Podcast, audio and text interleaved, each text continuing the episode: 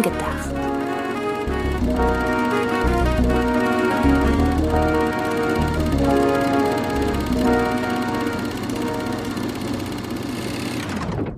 Hallihallo, liebe Zuhörerinnen und Zuhörer, zu einer neuen Ausgabe von Film gedacht. Film gedacht, so wie nachgedacht, nur mit Film. Und heute lüften wir möglicherweise das Erfolgsgeheimnis des Marvel Cinematic Universe. Aber wie das so ist, können wir ja jetzt nicht einfach das große Geheimnis jetzt hier lüften, unsere Antwort hinaus posaunen und Podcast Ende. Wir sind nämlich noch gar nicht, wir müssen uns erstmal darauf vorbereiten, was das für ein Fame für uns wird, wenn wir unsere Lösungen präsentiert haben.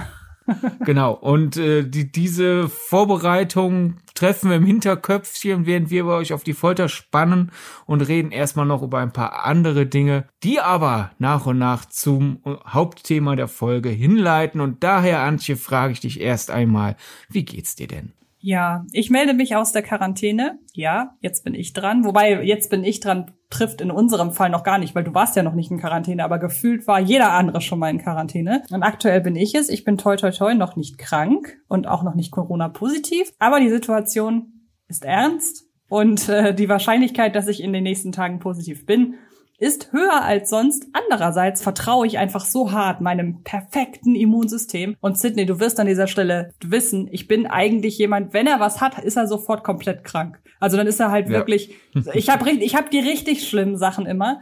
Und sonst so bei Erkältung ist es immer so, es gibt so einen Tag, an dem scheint mein Körper sich immer so entscheiden zu müssen, werde ich jetzt krank oder nicht? Und dann entscheidet er sich aber immer, am nächsten Tag nicht krank zu werden. Ich bin also selten wirklich erkältet über mehrere, über mehrere Tage hinweg. Eine klassische Grippe hatte ich noch nie. Und ansonsten bin ich generell jemand, der in der Familie sehr dafür bekannt ist, dass er eigentlich nie irgendwie sich groß irgendwo ansteckt. Und ich hoffe sehr, lange Rede, kurzer Sinn, dass sich das jetzt auch mal lohnt. Weil irgendwie muss sich ja ein gutes Immunsystem lohnen.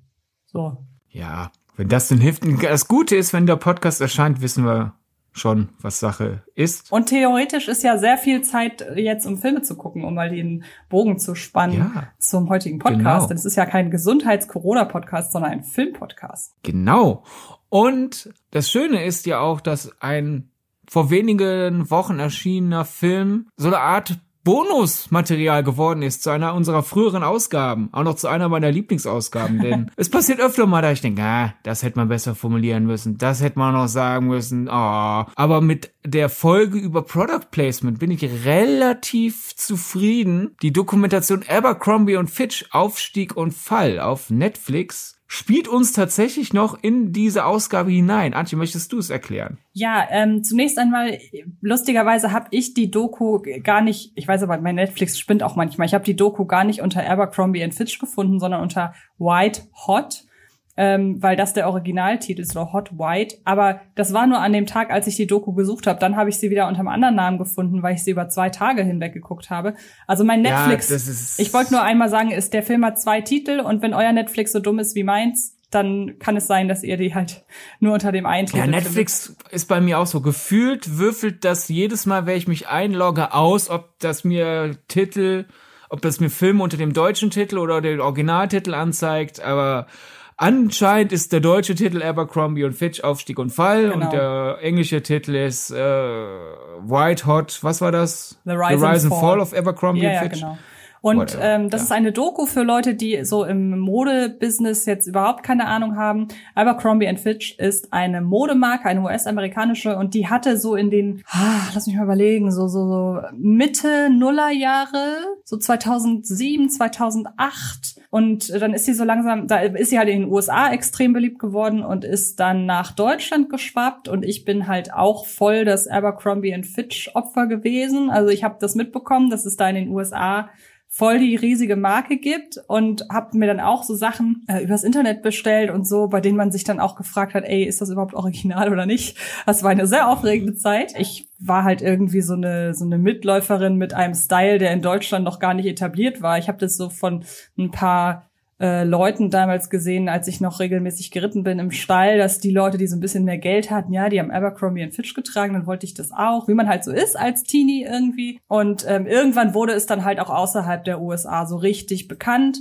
Und wie das dann manchmal so ist, und das ist mir gar nicht so richtig bewusst geworden, ist die Marke dann so ein bisschen in ihrer Popularität ausgefadet. Also ich weiß noch, irgendwann war dann großes Hallo, als es in Deutsch, äh, in, in Hamburg den ersten Abercrombie Fitch Store gab. Ich glaube, das ist auch bis, das ist auch bis heute noch da, aber es gibt sonst nur, nur den. Und irgendwann, ja, hat man so gemerkt, okay, so langsam äh, findet die Marke in der öffentlichen Wahrnehmung gar nicht mehr statt. Und ich hatte das darauf geschoben, dass sich einfach mein Geschmack ändert. Aber irgendwann habe ich dann so mitbekommen, dass die Marke ganz schön in Verruf geraten ist aufgrund von rassistischer Strukturen und rassistischen Marketings. Und genau mit dieser Thematik befasst sich jetzt diese Dokumentation. Und ähm, direkt, äh, um zu erklären, weshalb wir die Folge hier jetzt nennen, äh, den Film hier jetzt nennen, im Zusammenhang mit der Folge über Product Placement ähm, dadurch, dass die Serie, äh, dass die, dass die, die, die Marke auch in der Popkultur sehr stark verarbeitet wurde und man dann auch irgendwann, es gibt, ich weiß nicht von wem, aber es wird dann auch in der Doku ein Song erwähnt, bei denen die männlichen äh, Interpreten sagen, ja, ich liebe äh, Girls in Abercrombie and Fitch und so weiter,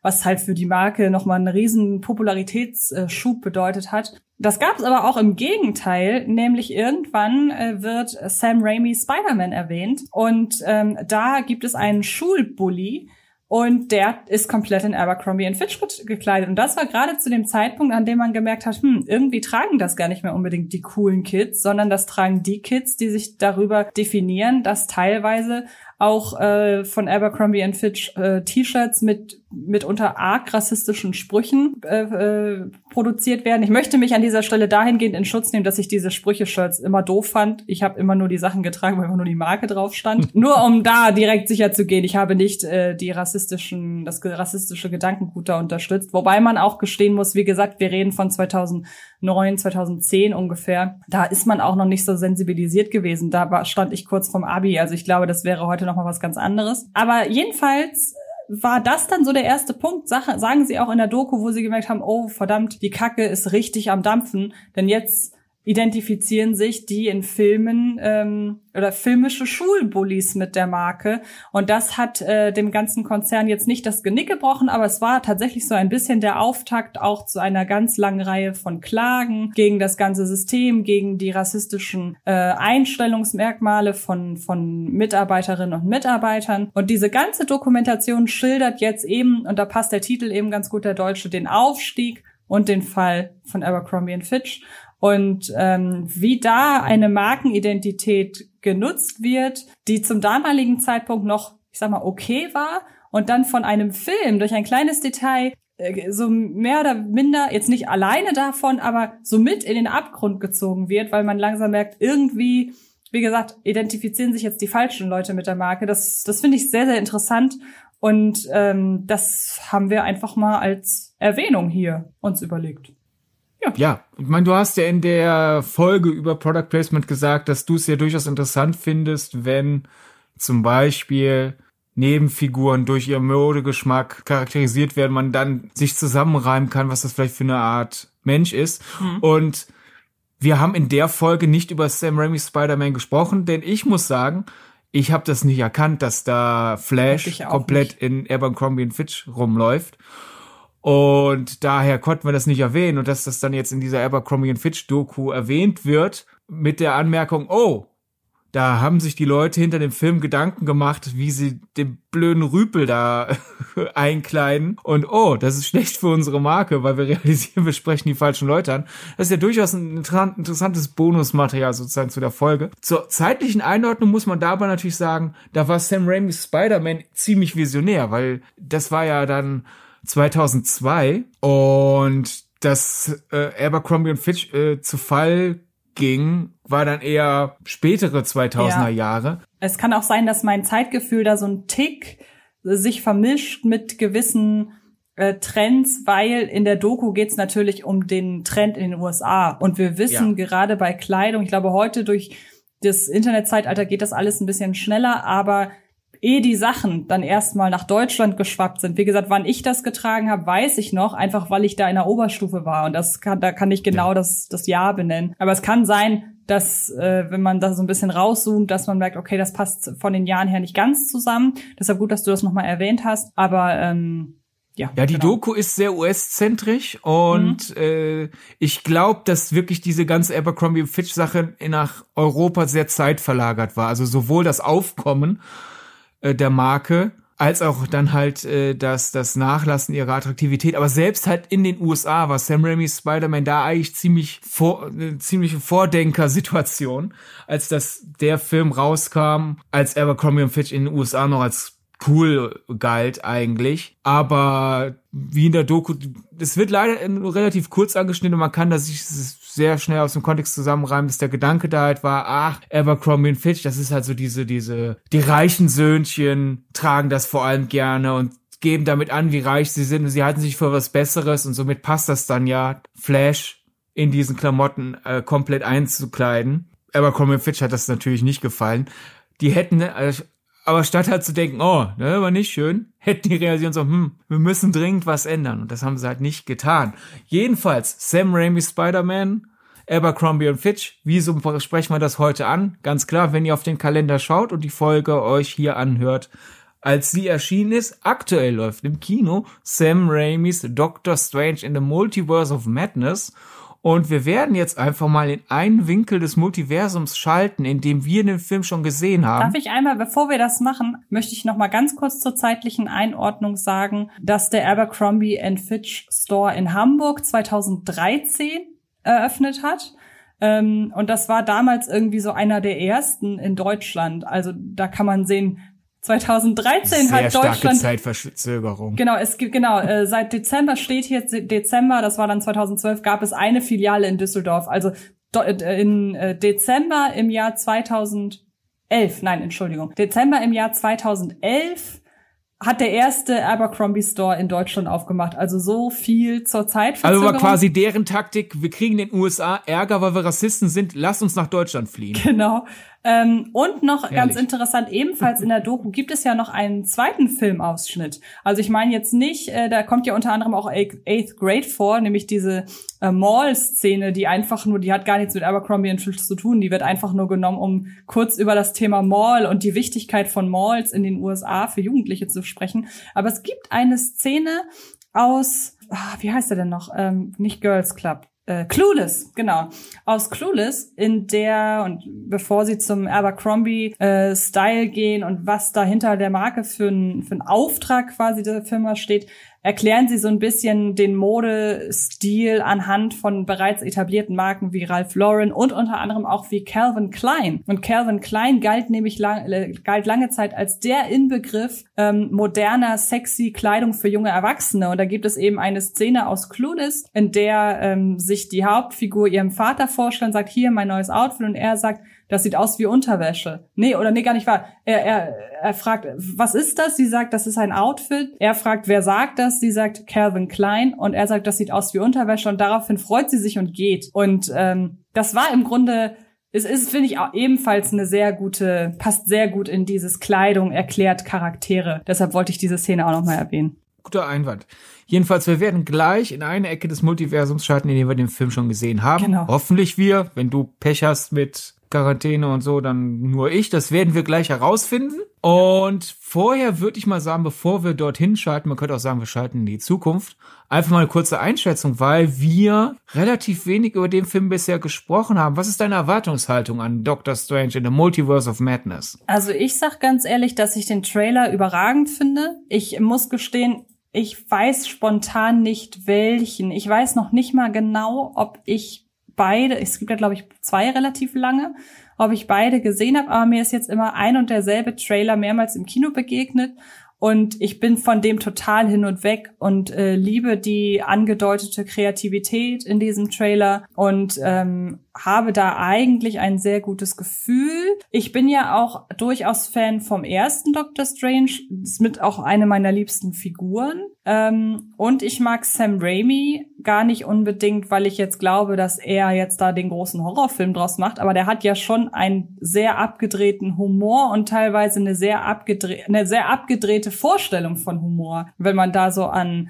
Tanz der Teufel beispielsweise denkt oder auch an den großartigen ähm, Drag Me to Hell, den ich nach wie vor immer noch sehr, sehr liebe. Und ähm, die, der ist also jetzt mal ähm, jetzt mal äh, wie heißt es äh, Tanz der Teufel so ein bisschen ausgenommen, wenn man sich Drag Me to Hell anguckt, der ist zwar auch durchaus shocking, aber der, das ist jetzt nicht der absolut mega knallhart Horrorfilm, sondern dadurch, dass er so sehr wohldosierten Humor hat, kann man den einfach gut weggucken, finde ich. Wenn man mal so die zwei, drei Jumpscares, die der hat, mal so wegnimmt. Und deshalb hoffe ich, dass das wirklich eine gute Wahl ist für, ähm, für die Regiearbeit von äh, Multiverse of Madness. Ich hoffe nur, dass es nicht zu viel wird, weil ich finde schon der Titel könnte darauf hindeuten, dass das ein von mir verhasster Wuselfilm wird. Und ich hoffe sehr, dass es nicht so wird, aber ich bin sehr positiv gestimmt und hoffe an dieser Stelle 23.04.14.22 Uhr inständig, dass ich den Film in knapp zwei Wochen sehen können werde. Ja. Beziehungsweise in knapp zwei Minuten besprechen wir es. Genau, dass ich euch in ja. knapp zwei Minuten sagen werde, dass ich ihn gesehen habe. Ja. Jedenfalls, du hast gerade eine sehr kurze Zäsur gemacht, bevor Leute verwirrt sind. Du hast nämlich gesagt, ich mag Sam Raimi. Neuer Gedankengang, sozusagen Gedankenstrich, hättest du geschrieben, nicht einmal wegen des Horrors, sondern, oder deine Zäsur sehr kurz war, hast du gerade quasi gesagt, ich mag Sam Raimi nicht einmal. So. Bevor Leute also verwirrt sind, du wolltest sagen, du magst Sam Raimi. Ja, ja, genau. Punkt. Stimmt, ne? ich mag Sam Raimi und äh, dass ich mich darauf freue, dass er der Regisseur ist, hat gar nicht mal etwas mit seinem Horror zu tun. Ich glaube, so ja. wollte ich das sagen. Klar, ich finde, wenn man richtig hinhört, kann man es verstehen, aber bevor jemand verwirrt ist und sagt, hä, sie hat eben gesagt, sie mag Sam Raimi nicht und dann nennt sie, wie toll sie ihn findet, hä? Vor Was allem finde ich es amüsant, womit wir Sam Raimi in Verbindung bringen, weil er macht einen Superheldenfilm und es wäre eigentlich naheliegender, darauf zu verweisen, dass er ja schon Superheldenfilme gemacht hat. Aber ich ja. verbinde ihn halt automatisch einfach mit, mit Horror. Habe ich ja, immer hinzu schon. kommt halt, ja, er macht jetzt eine Marvel-Adaption, davon hat er schon mal drei gemacht, aber er macht jetzt halt einen Film über einen dunklen Zauberer, der mit dunklen, äh, sagen wir besser, einen Zauberer, der mit dunklen Mächten zu tun hat. Darunter einen dunklen Zauberer. Und er beerbt ja auch Scott Derrickson, wenn ich mir das richtig erinnere. Der war doch ursprünglich genau. mal angedacht, oder? Scott Derrickson, für alle, die es nicht wissen, Regisseur von Sinister beispielsweise. Oder auch dem, wie ich finde, leicht unterschätzten äh, Erlöse uns von dem Bösen. Ich glaube, ja. den mochtest du auch, ne?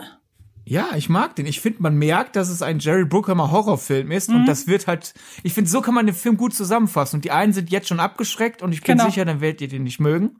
Und wenn ihr denkt, hm, ist die Wahrscheinlichkeit hoch, dass ihr ihn mögt. Fand es ein bisschen schade, dass man den Film damals so sehr darauf reduziert hat in meiner Wahrnehmung, dass Rockmusik in dem Film eine sehr große Präsenz hat und das sei ja auch unter Zuhilfenahme der entsprechenden Songs in dem Film total plakativ. Aber also in welchem Horrorfilm der letzten zehn Jahre war das denn so? Das, also ich glaube, es ging allgemein um das Thema Musik und dann die Songs und wie sie halt die Situation wieder widerspiegeln. Aber ich weiß nicht, ich, wie gesagt, ich mag den und du ja auch. Also Haken ja, drunter. Das vor allem, Film. also in den letzten Jahren gab es Filme, die sehr deutlich plakativer mit ihrer, äh, mit ihren Musikeinsätzen umgegangen ja. sind als der daher. Wie dem auch sei, meine Erwartungshaltung beruht vor allem auf die Figuren. Ich freue mich, Dr. Strange äh, jetzt wieder mal als Hauptfigur zu sehen. Den letzten, er wurde ja groß eingeführt und dann war er Nebendarsteller und nochmal Nebendarsteller und jetzt darf er endlich mal wieder ins Zentrum.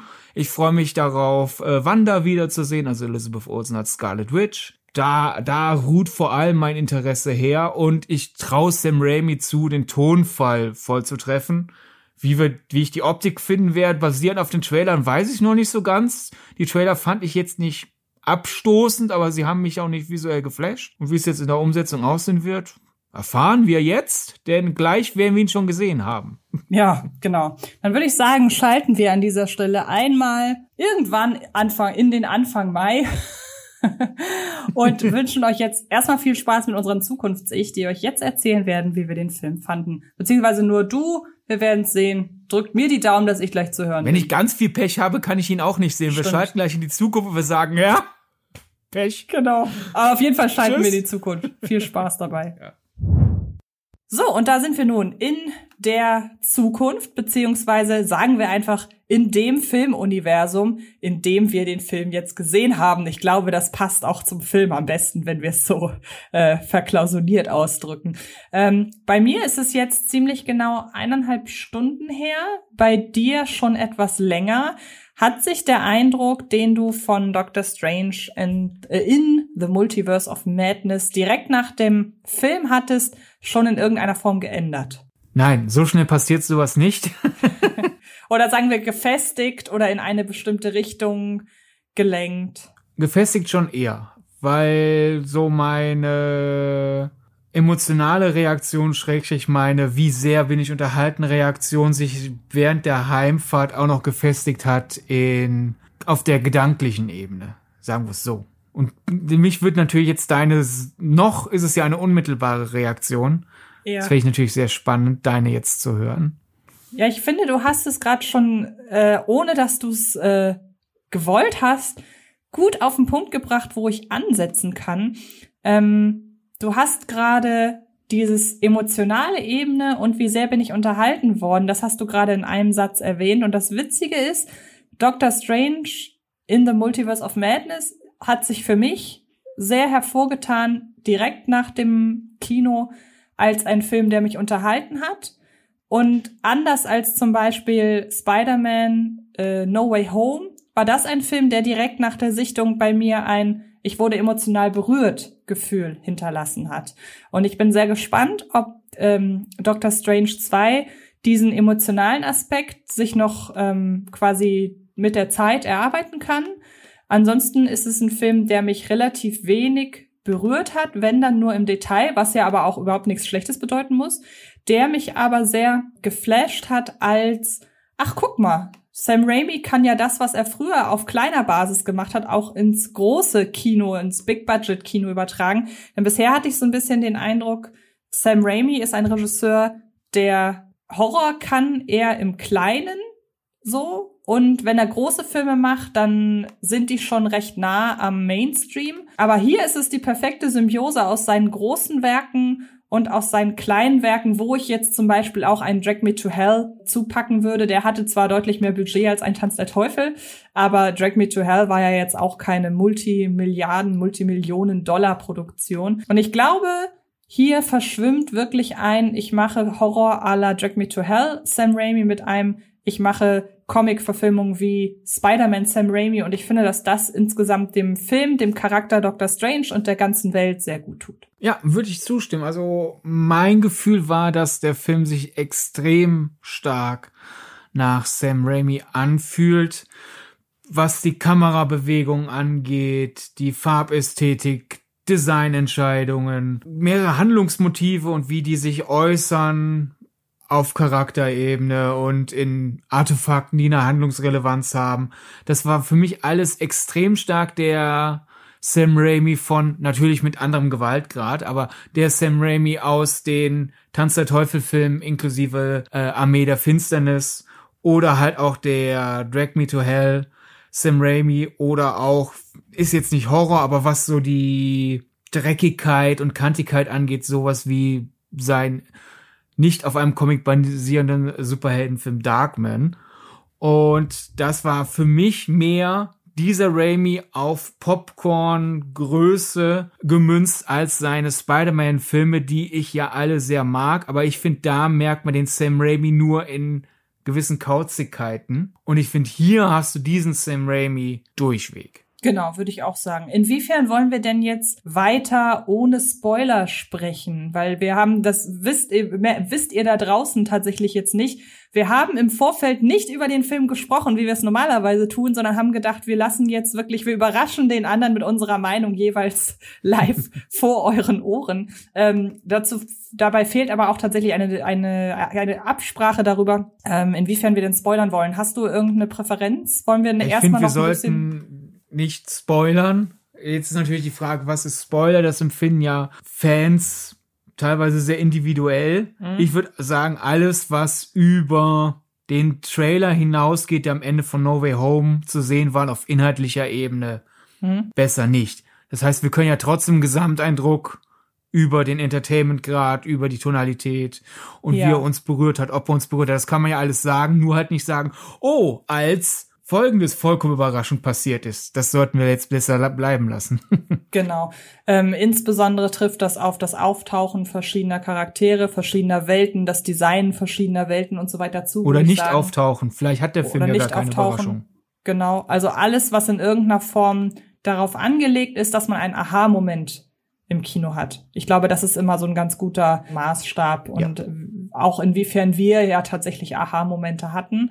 Denn ähm, ich war im Vorfeld nicht involviert in irgendwelche Gerüchte. Also ich hatte nicht mitbekommen, ja, hast du gehört, da soll, keine Ahnung, das und das passieren, der und der auftauchen, was auch immer. Das habe ich alles nicht mitbekommen. Ich bin also komplett blank in den Film gegangen und weiß entsprechend auch überhaupt nicht, was da im Vorfeld äh, rumort wurde. Aber wie ich gerade schon sagte, es gab so den ein oder anderen Aha-Moment, der mir gefallen hat, der mir teilweise waren die recht, sind die irgendwie so an mir äh, vorbeigezogen.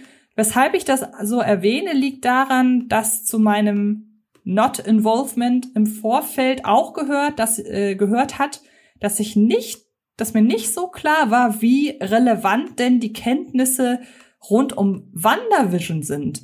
Und ähm, man muss ja tatsächlich sagen, wer WandaVision nicht gesehen hat, der hat ein kleines Problem, würde ich sagen, oder?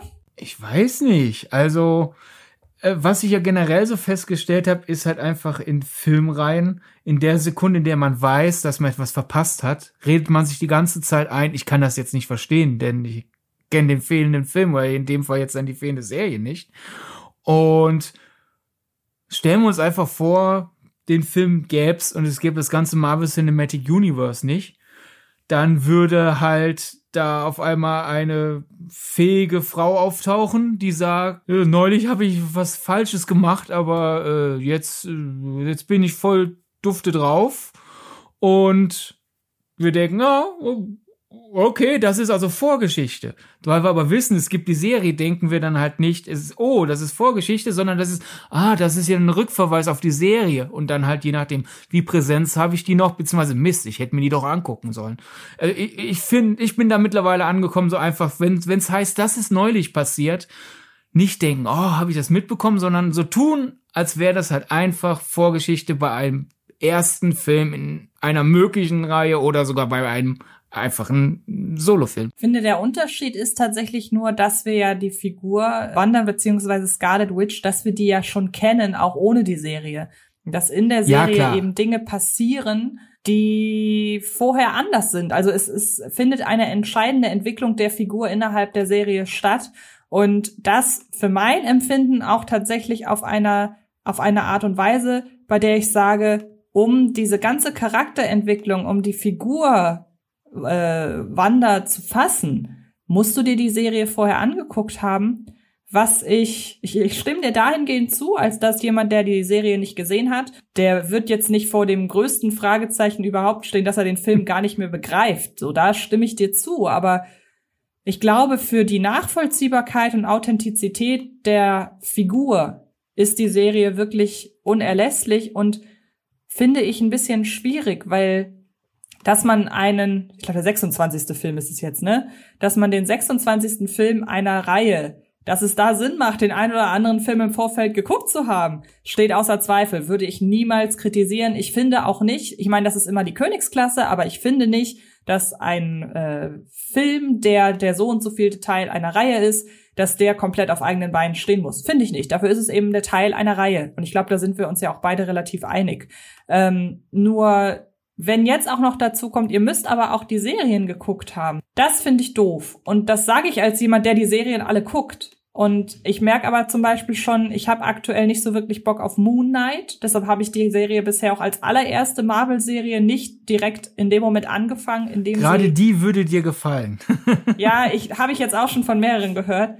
Ähm, aber irgendwie fühlt sich das fühlt sich irgendwie komisch an. Ich weiß nicht, kannst du verstehen, weshalb ich da sage, mh, mm, klammert doch gern ja. die Serien aus, weil letzten Endes nötigt einen das ja mehr oder weniger auch dazu, dass du ein Disney Plus Abo hast. Das hat immer was sehr wirtschaftliches in der Planung. Ja. Das nimmt dem Ganzen, ich weiß, ja, Filme sind immer Wirtschaft, ist schon klar, aber es nimmt dem Ganzen so ein bisschen die Romantik, dass wir wollen einfach nur eine Geschichte erzählen. Äh, erstens ist es der 28. Film sogar. Der 28. sogar, okay. Ja.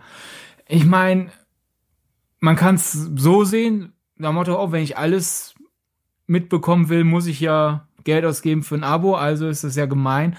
Man kann es aber auch so sehen, oh, wir, wir geben dir die Option, Wanders Motive, Wanders Emotionen besser zu verstehen, als wenn es nur diesen Film gäbe. Also bieten wir dir diese optionale Vorgeschichte an.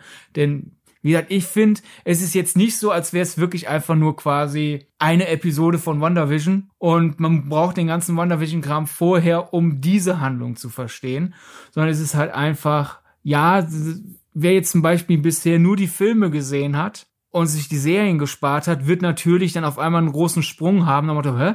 Also, als ich Wanda das letzte Mal gesehen habe, war sie aber an einem ganz anderen Ort, hm. wortwörtlich und emotional da glaube ich, wird dir was beraubt. Aber wenn man halt fähig, willens ist, einfach nur zu sagen, ja, gut, da ist jetzt also unsere zweite Hauptfigur. Und mhm. sie behauptet äh, mittlerweile im Rein zu sein mit dem, was neulich passiert ist. Mal gucken, was, was der Film mir sagt, was neulich passiert. Ich, ich finde, der Film schafft es relativ gut, es so hinzubekommen, dass man, wenn man willens ist und fähig ist, sich da hineinzuversetzen, weil ich weiß, klar, es ist natürlich ein gewisser Gedankensprung.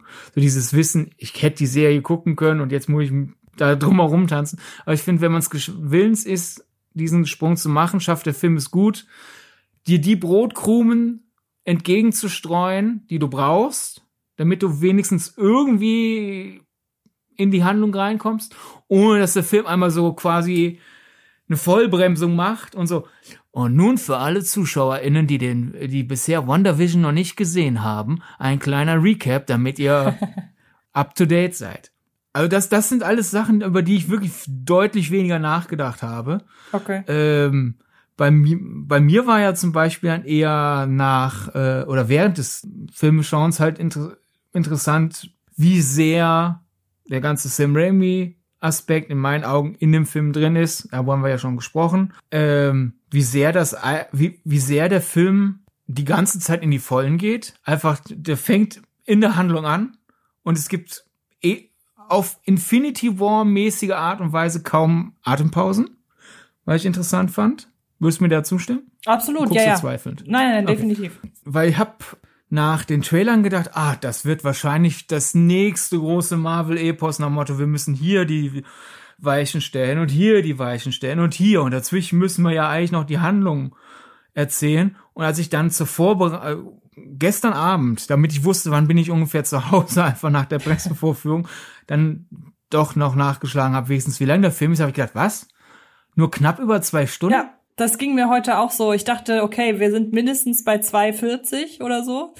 Ja. Aber nee, da war ich auch sehr überrascht. Und ähm, das hat mich dann, und ich meine, wir beide appellieren ja vor allen Dingen immer an uns selbst, aber eigentlich an alle, geht, ver versucht, so unbefangen wie möglich an einen Kinofilm heranzugehen. Ich gebe zu, je mehr man bereits in diesen Film involviert ist, etwa weil es ja zum Beispiel ein, äh, in diesem Fall 26. Teil einer Reihe ist. 28. Äh, ach, Entschuldigung, ich weiß auch nicht, was die 26 hat. Ähm, in irgendeinem Universum ist es der 28, äh, 26. Ist ja egal. äh, jedenfalls, ähm, genau, also in dem Fall, wo du ja schon sagst, ähm, du, es ist ein 28. Teil einer Reihe, natürlich hast du da schon eine gewisse, du bist schon in gewisser Weise involviert und hast nun mal ähm, Vorab-Erwartungen. Ich sehe übrigens gerade, dass das Cinemax den Film mit 150 Minuten listet. Finde ich sehr spannend. Hm. Aber es ging mir genauso wie dir, dass in dem Moment, als ich gesehen habe, oh, der hat nur gut zwei Stunden, dass ich da dachte, okay, also Entweder ihr packt eine epische Geschichte über mehrere Universen im wahrsten Sinne des Wortes, die packt ihr sehr, sehr klein an, erzählt sie sehr intim, oder ihr erzählt gar nicht so viel. Und das Lustige ist, obwohl der Film über mehrere Universen sich verteilt, hat er gar nicht die riesigen Ausmaße einer total krassen Geschichte, sondern die Geschichte ist in sich eigentlich sehr klein und die Beweggründe der Schurkenfigur, von der ich jetzt mal sagen würde, wir sagen nicht, wer der Hauptschurke ist, oder? Weil das war mir im Vorfeld auch so nicht bewusst, dass das der Schurke ist. Dann,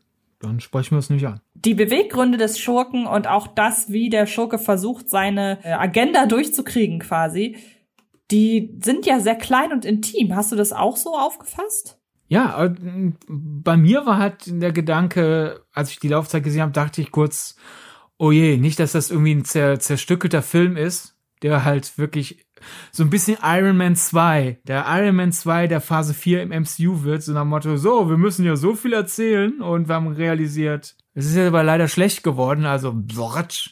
Und stattdessen ist es ja wirklich, äh, der ist nicht das große MCU-Link. Und es wird vielleicht manche Leute dann enttäuschen, weil sie jetzt denken, das ist der Film, der so viele Filme vorbereitet.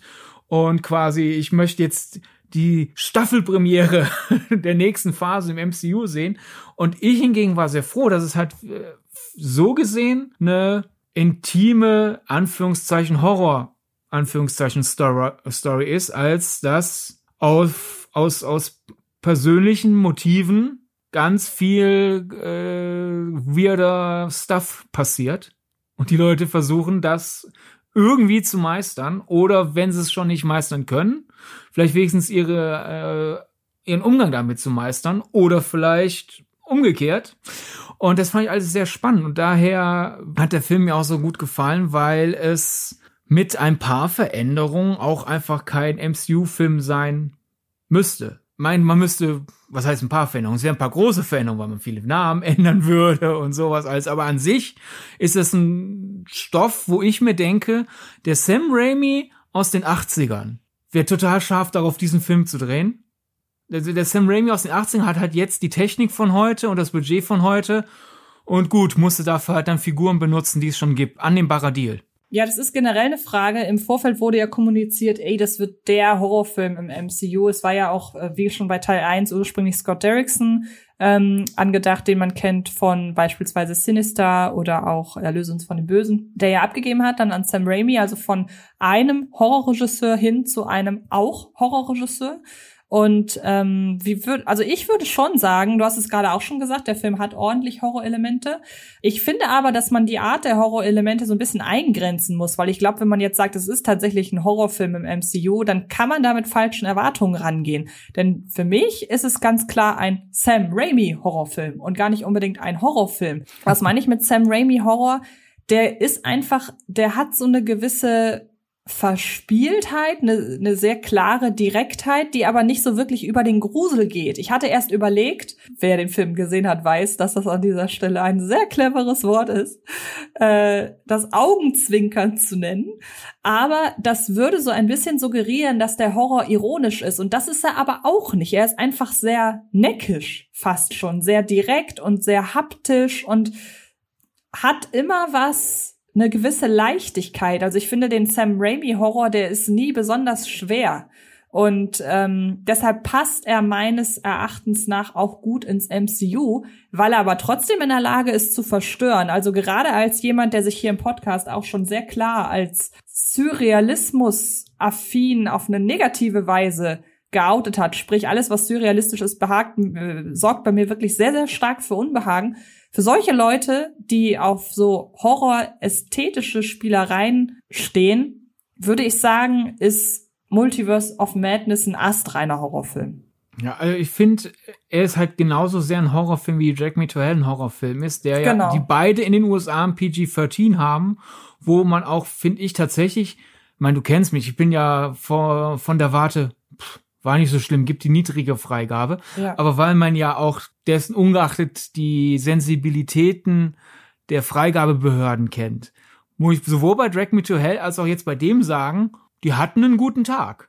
Respektive auch, schickt ja. diese Filme mit einer Zeitmaschine jeweils 10, 15 Jahre in die Vergangenheit zurück. Und da hätte die PG-13 oder in Deutschland, gut, bei Drag Me to Hell hat sie 16 gehagelt, aber äh, Dr. Strange in the Multiverse of Madness hat hier eine 12 und ich würde mal behaupten, in den frühen 2000ern wäre das eng geworden und in den 90ern hätten wir definitiv keine 12 bekommen und in den 80ern, an einem schlechten Tag, hätten, hätten da irgendwelche Grantler von der FSK sogar gesagt, hier, 18. Was jetzt nicht heißt, geht jetzt nicht rein in den Film und erwartet einen 18er, sondern mir geht's halt darum, es gibt ja auch einige 18er aus den 80ern, die jetzt heute eine 12 haben. Also so die, die Art des Ganzen, das ist alles so grotesk und alles so widerlich, auch wenn es nicht beklemmt ist, hagelt's jetzt einfach mal eine hohe Freigabe, weil wir finden, dass äh, das ist gotteslästerlich, was da alles passiert. Ja, und vor allen Dingen rechne das mal hoch. Rein theoretisch kann ja jetzt ein sechsjähriges Kind mit seinem Papa diesen Film angucken oder mit seiner Mama. Also das finde ich schon wirklich ganz schön krass, muss ich sagen. Aber gut, muss jeder selber wissen. Ähm, ja. Deswegen habe ich mein, in meinem Tweet geschrieben, so, ich wüsste gern, was Gore Verbinski denkt, wenn er sich diesen ja. Film anschaut, weil ich würde Gore Verbinski bisher als den König des, ich grenze das PG-13 so ja. weit wie ich kann aus bezeichnen. Genau. Ja. Der hat mit äh, Pirates of the Caribbean am Ende der Welt wirklich so nach Motto, so, ich habe das Glück, am Anfang meines Films ist das Disney-Schloss, also sitzen die bei der äh, MPA, beziehungsweise in Deutschland bei der FSK und denken, ja, gut, dann kann ich ja mental die 16 schon aus, ausknipsen und ja. so, oh ja, das ist jetzt aber volle Lotte am aller Ende, am allerhintersten Ende der 12 oder der PG-13. Und jetzt kommt da auf einmal Sam Raimi, der ja schon mit Drag Me to Hell das PG-13 jedenfalls sehr weit ausgereizt hat und macht das einfach nochmal. Ja. Also ich hoffe, Gore Verbinski sieht den Film irgendwann und sagt sich, okay, Herausforderung angenommen. Ich guck mal, wem ich abge abgewinnen kann, äh, mir 300 Millionen Dollar für einen PG-13-Film zu geben, der den übertrifft. Ja. und darauf freue ich mich schon sehr. Ja, was ich ein bisschen schade finde, ist, aber das ist, glaube ich, einfach auch dem geschuldet, in welchem Umfang dieser Film erscheint, beziehungsweise in welchem, in welchem Franchise. Im Gegensatz zu etwa, nehmen wir Drag Me to Hell oder nehmen wir, äh, ja, ich glaube, der Vergleich mit Tanz der Teufel ist unfair, aber nehmen wir auch den mal rein. Dagegen wirkt Doctor Strange in the Multiverse of Madness natürlich schon sehr clean. Also er hat nicht den Dreck eines Sam Raimi Horrorfilms. Das finde ich ein ja, bisschen schade. Nicht. Aber ich muss auch sagen, muss ja auch nicht immer zwingen. Vor allem finde ich es immer schade, wenn Leute bei Sam Raimi ihn auf halt äh, die ersten beiden Tanz der Teufel Filme beschränken, weil gut, das sind seine absoluten Ausreißer nach oben, was halt Gewaltgrad angeht und deswegen halt in vielen Ländern viele Jahre lang Probleme mit den Jugendbehörden. Aber wenn ich halt mit, mit anderen Filmen von ihm vergleiche, wie die Killer Akademie oder selbst The Quick and the Dead oder halt seinen Spider-Man-Film oder seinem Ost-Film, würde ich sagen, also da ist auf einmal Dr. Strange dann eher, der ist sozusagen in Sam Raimis Härtegrad Level am untersten Ende des oberen Drittels. Ja, meiner das, Wahrnehmung nach. Das stimmt. Und ähm, ich finde auch durch den Look, den ich gerade so ein bisschen kritisiert habe, gibt es auch Szenen in dem Film, die dadurch erst zu ihren Grusel entwickeln. Also das hat alles. Ich musste mich teilweise, habe ich mich fast schon so ein bisschen erinnert gefühlt an ähm, an Kronberg. Und zwar nicht an den Kronberg von Die Fliege oder Kronberg von Parasitenmörder, sondern eher den jüngeren, vielleicht sogar eher seinen Bruder. Wie heißt der nochmal? Der andere Kronberg?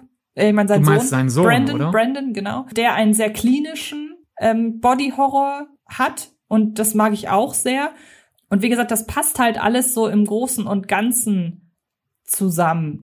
Ja, ich, ich fürchte, wenn du jetzt halt Brandon Cronenberg ranbringst, äh, erwarten die Leute wieder zu viel, wenn sie da wegen, wegen Schockeffekten oder so reingehen. Es ist, es ist immer noch ein FSK 12. Ja, ja, es geht nur, es geht nur um den klinischen Gebrauch von Body Horror. Das ist alles, was ich meine. Hm. Das bezieht sich jetzt wirklich nur, bezieht sich auch nicht auf Härte und gar nichts, nur um das nochmal äh, zu betonen. Was waren denn so Punkte, bei denen du sagst, die hättest du gerne, also da lässt der Film lässt der Film Potenzial liegen, weil ich finde, es ist jetzt schon von meiner Seite aus ist klar durchgekommen, dass du den mochtest. Ich hoffe, bei dir ist auch klar durchgekommen, dass ich den mochte. Aber was sind denn so deine Kritikpunkte?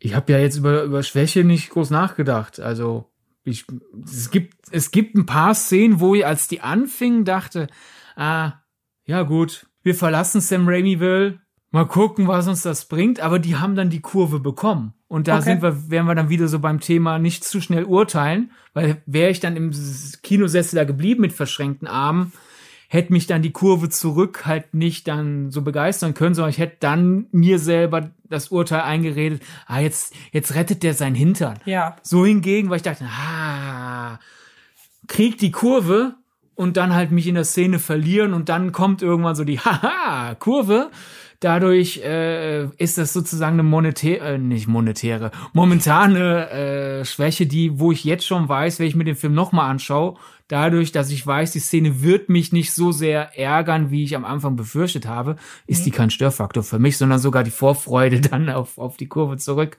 Okay. Daher, mm, nee, ich, ich wäre jetzt dann die Kurve gegangen äh, in Sachen Vergleich mit anderen Filmen, aber kommen wir erstmal zu deinem Schwachpunkt. Ja, also der Schwachpunkt, den ich noch am ehesten finde, weil ich finde, man muss auch ganz klar suchen.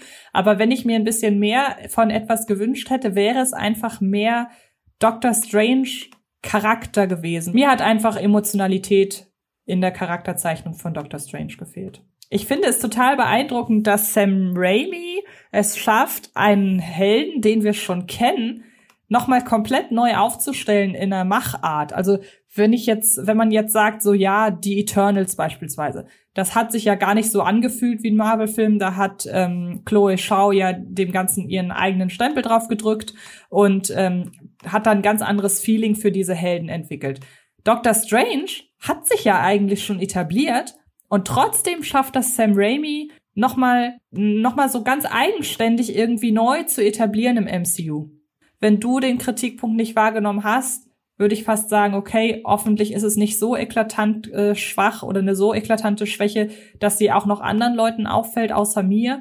Aber ich hätte mir zwischendurch gewünscht, dass es etwas ruhiger und noch ein bisschen emotional fokussierter vielleicht losgeht. Und ich finde, dass der Film das am Anfang hat. Das sind so kleine Beobachtungen, ähm, und so kleine Nebensätze, die irgendwie zeigen, oh, ähm, da, da steckt der Dr. Strange hin, der hat auch, der ist auch mehr als der Zauberer, sondern das ist auch ein Mensch äh, mit, mit, mit aus Fleisch und Blut, mit einem Charakter, der auch die ganzen Ereignisse aus Infinity War und Endgame eben durchgemacht hat und da geprägt wurde von. Aber wie gesagt, ich finde, es könnte etwas mehr emotional, es könnte etwas emotionaler sein einfach. Aber das ist ja auch was, was ich direkt zum Eingang schon gesagt hatte. Das ist in The Multiverse of Madness ist einer der MCU-Filme, die mich eher über das Spektakel kriegen. Und ich finde, das ist ja völlig in Ordnung. Wenn ich sagen will, ich möchte mir einen MCU-Film ansehen, der mich emotional total mitnimmt, dann kann ich ja immer noch Endgame gucken oder dann kann ich immer noch äh, No Way Home gucken. Es muss ja nicht jeder MCU-Film wirklich das Rundum-Paket an Emotionen abfeuern. Aber wie gesagt, wenn ich nach Schwächen suchen will, dann wäre das die. Ja, kann ich verstehen. Wenn, wenn wir bei Schwächen sind oder was heißt Schwachpunkten, ein Moment, wo ich auch kurz dachte, so, ich weiß nicht, ob mir das gefällt. Wenn man jetzt äh, den Film vergleicht mit dem ersten Doctor Strange, was mir bei Doctor Strange 1 so sehr gefallen hat, ist, dass Christine, gespielt von Rachel McAdams, und äh, Stephen Strange von Benedict Cumberbatch gespielt, die sind ja in der Story Ex-Partner, aber die sind einfach nur Freunde. Und die verstehen sich gut und du hast kein künstliches Drama, entweder nach dem Motto, ah, ich nehme dir irgendwas übel, noch halt, ah, der, einer der beiden Personen hängt noch zu, hängt der anderen noch zu sehr nach. Und für mich waren die Duft und das war eine schöne Komponente in der Charakterzeichnung. Und Doctor Strange in Multiverse of Madness fängt schon ziemlich früh an, das ein bisschen neu umzuschreiben, dass Doctor Strange vielleicht doch noch Gefühle für Christine hat. Und da war mein erster Gedanke so, ha, ich weiß nicht, ob mir dieses Umschreiben gefällt, aber Punkt eins, ich habe dann einfach eingesehen, der Film will was anderes erzählen, als ich erzählt hätte mit diesen Figuren. Also kann ich dem Film das nicht anlassen, dass er was anderes will. Und Punkt zwei, wenn ich mir das schönreden will, ich kann dann immer noch sagen, ja, Steven ist gerade ein bisschen so in einem Blues. Das bedeutet ja nicht zwingend, dass die Charakterzeichnung aus Teil 1 komplett auf links gedreht wird, sondern der ist gerade so ein bisschen down und daher wirkt das alles ein bisschen anders. Und das war so ein Moment, wo ich halt mich im Kino mit meiner Erwartungshaltung an die Figuren arretieren musste mit dem, was der Film erzählen will. Interessant ist ja, dass du ähm, meinst, dass zum Beispiel No Way Home emotional ist. Aber mich hat No Way Home, mit Ausnahme von einer Szene, in der wir ja äh, sprechen in der Folge über No Way Home, No Way Home hat mich mehr kalt gelassen. Für mich war No Way Home mehr einfach nur der Popcorn-Film, über den ich sehr viel Meterspaß habe. Und bei Doctor Strange habe ich allem zum Trotz eine größere emotionale Essenz gefunden. Was mich vielleicht noch zu dem Aspekt bringen wollte, so der Elefant natürlich im Raum, das ist jetzt innerhalb von zwei Wochen der zweite Multiversum-Film. Ja. Und einfach so, welchen magst du mehr? Kannst du da jetzt schon ein Urteil fällen? Ach, es ist schwer, weil die beiden so unterschiedlich sind. Ich sag mal so, ich habe bei beiden Filmen sehr große Lust, sie nochmal zu sehen. Bei äh, Doctor Strange in the Multiverse of Madness ist es jetzt Samstag soweit. Aber aus anderen Gründen. Da möchte ich nochmal zurück, weil ich die Figuren sehr mag. Und in äh, Everything Everywhere All at Once mag ich die Figuren auch. Aber da wäre der Wiedereinschaltfaktor ähm, eher, dass ich will noch mehr Details finden. Ich glaube, mhm. ähm, Doctor Strange ist nicht der, den Film gucke ich tausendmal, weil ich immer noch viele andere versteckte Details finde, Film. Das ist eher Anything Everywhere All at Once. Das heißt, beide haben ihre Reize als, als Multiversumsfilm. Ich will mich da gar nicht jetzt auf einen festlegen. Auch ein bisschen aus Angst, dass ich um die Ohren gehauen bekomme, wenn es Doctor Strange ist. Was ich aber zum jetzigen Zeitpunkt nicht äh, klar sagen kann. Ja. Ich finde ja allein schon mal beruhigend, dass du sagst, die sind komplett anders, weil ich habe so ein bisschen Sorge, dass dann demnächst halt einfach beide Filme auf, also es sind ja beides Multiversum-Filme, begrenzt werden und dann die riesigen Unterschiede, nicht nur halt im Look, sondern auch so in der Grundherangehensweise dann über über Bord geworfen werden in der Berichterstattung, weil ich finde, Everything Everywhere All at Once ist ja so ein, der nutzt das Multiversum aufgrund von Weltschmerz. Evelyn, die Hauptfigur von Everything Everywhere All at Once, hat dieses Phänomen, das wir ja wahrscheinlich alle mal kennen, so dieses, ah, oh, hätte ich damals mich anders entschieden, dann wäre jetzt alles besser. Und die lebt das gerade vollkommen aus und dadurch kommt man ja zur Idee, Multiversum, weil so, guck mal, was wäre da, guck mal, was wäre da. Und bei Doctor Strange hatte ich hingegen eher schon ziemlich früh ein Zitat aus dem Audiokommentar von Teil 1, also dem ersten Doctor Strange, im Ohr. Denn Scott Derringston erklärt da so als einer der Schlüssel zu seiner Herangehensweise an den Film. Scott Derringston behauptet, Wut ist oft eine Maske für Angst. Und weiter erklärt er, Angst kommt häufig aus Verlustängsten. Und er sagt, das ist so eine der Feststellungen, die er in den ersten Doctor Strange gelegt hat. Und ich finde, der zweite Doctor Strange potenziert das enorm und daher ist Everything Everywhere All at Once für mich ein Weltschmerzfilm und Doctor Strange 2 ist für mich ein Wutfilm. Und da muss ich sagen, dadurch voll Schlussfolgern dann halt viele unterschiedliche Entscheidungen, wie man das Multiversum einsetzt. Und ich muss auch sagen, glaube ich, obwohl Everything Everywhere All at Once definitiv insgesamt der kreativere Film ist, insgesamt der findigere Film und eigentlich auch der Film, der deutlicher seinen emotionalen Kern nach vorne stellt, muss ich sagen, wir haben es ja letzte Woche schon mal angesprochen, bei Everything Everywhere All at Once war bei mir so eine leichte emotionale Distanz und ich glaube, das liegt einerseits an den Sachen, die wir letzte Woche besprochen haben, aber ich muss auch sagen, ich bin jetzt nicht so der große Weltschmerztyp. Ich wach nicht morgens auf und denke, ah, ich würde nicht heute Morgen hier aufwachen, hätte ich nicht vor fünf Jahren das gesagt oder vor sieben Jahren jenes getan oder gestern oder was weiß ich. Und gut, ich bin nicht die vom Wut, die wir in Doctor Strange kennenlernen, aber wenigstens ein Frust über Ungerechtigkeiten, Bigotterie, Ungle Ungleichmäßigkeiten oder so, stelle ich eher bei mir fest, als halt dieses, ach, hätte ich doch damals nur. Und ich glaube, da hat Doctor Strange auf seiner emotionalen Ebene eher eine Brücke zu mir schlagen können als Everything Everywhere All at Once auf seiner emotionalen Ebene. Rein subjektiv gesprochen. Ne? Nicht über, worauf legen die Filme es an und wie sehr sehe ich sozusagen, welchen die nach Regelbuch abklappere, wie sehr sehe ich, wie die es schaffen. Aber einfach so nach Motto, ich gucke mir dieses ganze verrückte Spektakel an und zwischenzeitlich fühle ich mich auch gepackt, muss ich tatsächlich sagen. Spricht Doctor Strange in The Multiverse of Madness eher meine Sprache als Everything Everywhere All at Once, glaube ich. Jedenfalls nach jeweils einmal nur gucken. Wer weiß, wie es beim zweiten, dritten, vierten Mal sich dann entwickelt bei den beiden Filmen. Also du hast es gerade schon gesagt, worauf liegen, legen es die Filme an. Ich finde es sehr bezeichnend, dass im Grunde die Grundfrage, die Everything Everywhere All at Once durchgehend stellt und die halt den ganzen Film sehr prägt, nämlich dieses, wie kann man glücklich sein in dem Universum, in dem man lebt quasi, wenn man wüsste, dass es woanders besser ist. Und diese Sache wird ja innerhalb ein, zwei Sätzen in Doctor Strange abgehandelt. So, da. Ja, ich, im Grunde in Everything Everywhere All at Once ist es dieses ganze, was wäre wenn, was wäre wenn, was wäre wenn. Was natürlich lustig ist, weil es eine Marvel-Serie What If gibt. Aber bei Everything Everywhere All at Once ist das so die Sache. Und Doctor Strange ist eigentlich, und daher zehrt sich das Horrorelement. Es ist halt eher einfach ein konstantes und die verfolgt mehrere Figuren auf unterschiedliche Art und Weise. Und Sam Raimi denkt sich, ja, gut, dann nutze ich das doch für schräge Kamerafahrten auf Türen, die dramatisch zufallen und gruselige Anblicke und sonst was alles. Ja.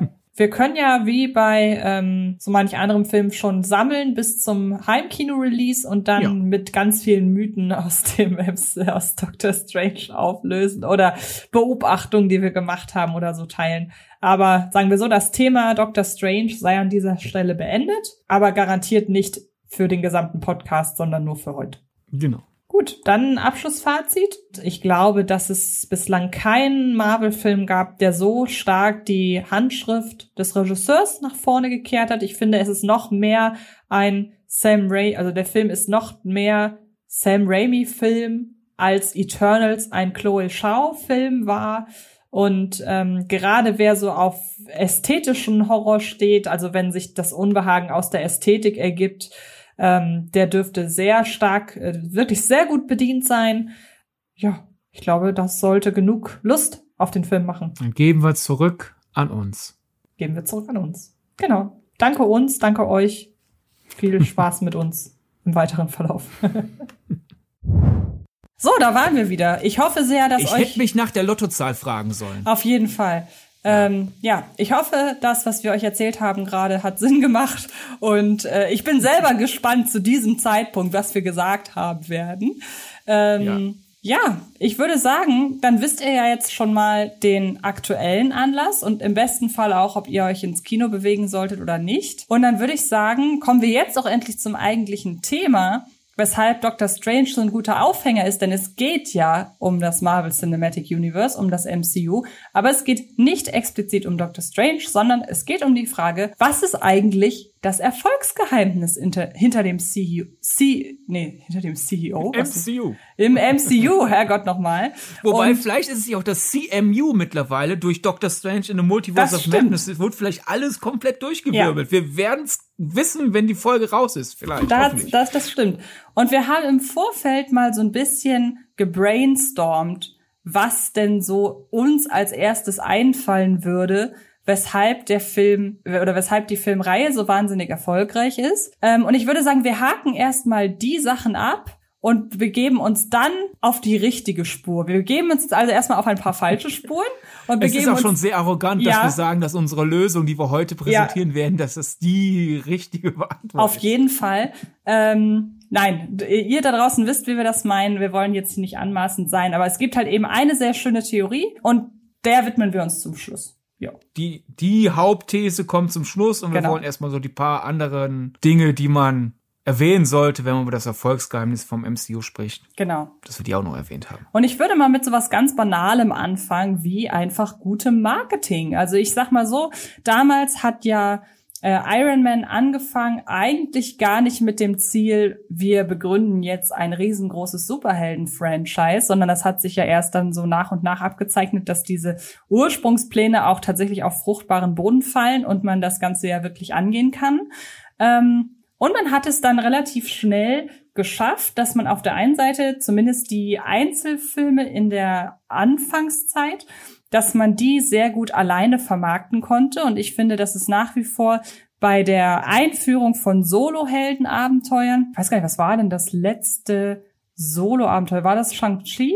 Nee, ja, Eternals so gesehen. Eternals, genau. Also wir haben eine eine Ist eine Gruppe, aber ist ein Einzelfilm. Ja, genau. Wir haben eine Spannbreite von dem ersten Iron Man hin zu Eternals und dazwischen gab es ja immer wieder auch äh, Superhelden stell dich eins, aber es gab eben zwischendurch auch immer die Einzelfilme. Und ich muss sagen, wenn man jetzt zum Beispiel Shang-Chi als Beispiel nimmt, als ich weiß gar nicht wie viel zigster Film jetzt in der, in der Reihe, dann muss man sagen, es funktioniert immer noch wirklich gut, auch als für sich stehender Film. Was ich im Beispiel von Shang-Chi insbesondere daran gemerkt habe, dass ich bis zu der Szene, in der dann plötzlich Drachen auftauchen, die ganze Zeit dachte, dass ich den Film mit meiner Mama im Kino gucken werde, weil ich die Action-Szene im Vorfeld so toll fand, insbesondere die an dem äh, Gerüst und dass ich halt dachte, ich kann den auch mit ihr gucken, obwohl sie nie einen Marvel-Film gesehen hat. Und das ist sicherlich darauf zurückzuführen, dass die Filme natürlich einer gewissen Formel folgen, die möglichst viele Leute abholen soll. Und da kommen wir dann gleich zum nächsten Punkt, den ich dir dann überlasse, Stichwort äh, Vier-Quadranten-Film. Ähm, aber es ist natürlich vor allem ein hervorragendes Marketing, was dahinter steckt, zu sagen, ey, wir geben euch einen Film mit einem coolen Helden, um mal beim Beispiel Shang-Chi zu bleiben. Wir geben euch da jeweils immer eine unterschiedliche Welt. Ihr könnt also gucken, mögt ihr jetzt eher die asiatisch-mythologische äh, Welt oder mögt ihr eher die Kalter Krieg-Atmosphäre in Civil War oder in ähm, insbesondere in Winter Soldier. Ähm, und natürlich dann gerade die Filme, in denen viele Helden aufeinandertreffen oder wenn es gerade so hindeutet auf das nächste Zusammentreffen, also die ein, zwei Filme vor dem nächsten Avengers beispielsweise, dann kriegen die das immerhin in ihrem Marketing diese Dramaturgie hin zum nächsten großen Ding äh, sehr gut zu verkaufen. Und dann haben wir natürlich noch so Sachen wie einprägsame Helden, äh, wie im besten Fall cooles Design, coole Inszenierung, auch äh, Besetzung hinter den Kulissen. Also alles, was mit der Außen mit dem Transport von Emotionen und auch dem Feeling der Filme nach außen zu tun hat, ist im Falle des MCU einfach wirklich ähm, erste Klasse, wie ich finde. Ja, vor allem, du hast ja das Stichwort Marketing gesagt, man glaubt, wir können uns alle einig sein, hübsche Poster macht Marvel selten. Ja. da, da wird mittlerweile so der Ballast der vielen bekannten Namen bewusst, als das Poster nicht ist so, ich versuche hübsch, das, hübsch den Film zu repräsentieren, sondern wir haben vier Darsteller, die mindestens fünf Prozent des Posters ausmachen wollen. Und der eine will unbedingt von seiner Schokoladenseite, der andere aber auch. Und irgendwie, und, so, und dann haben wir diese Photoshop.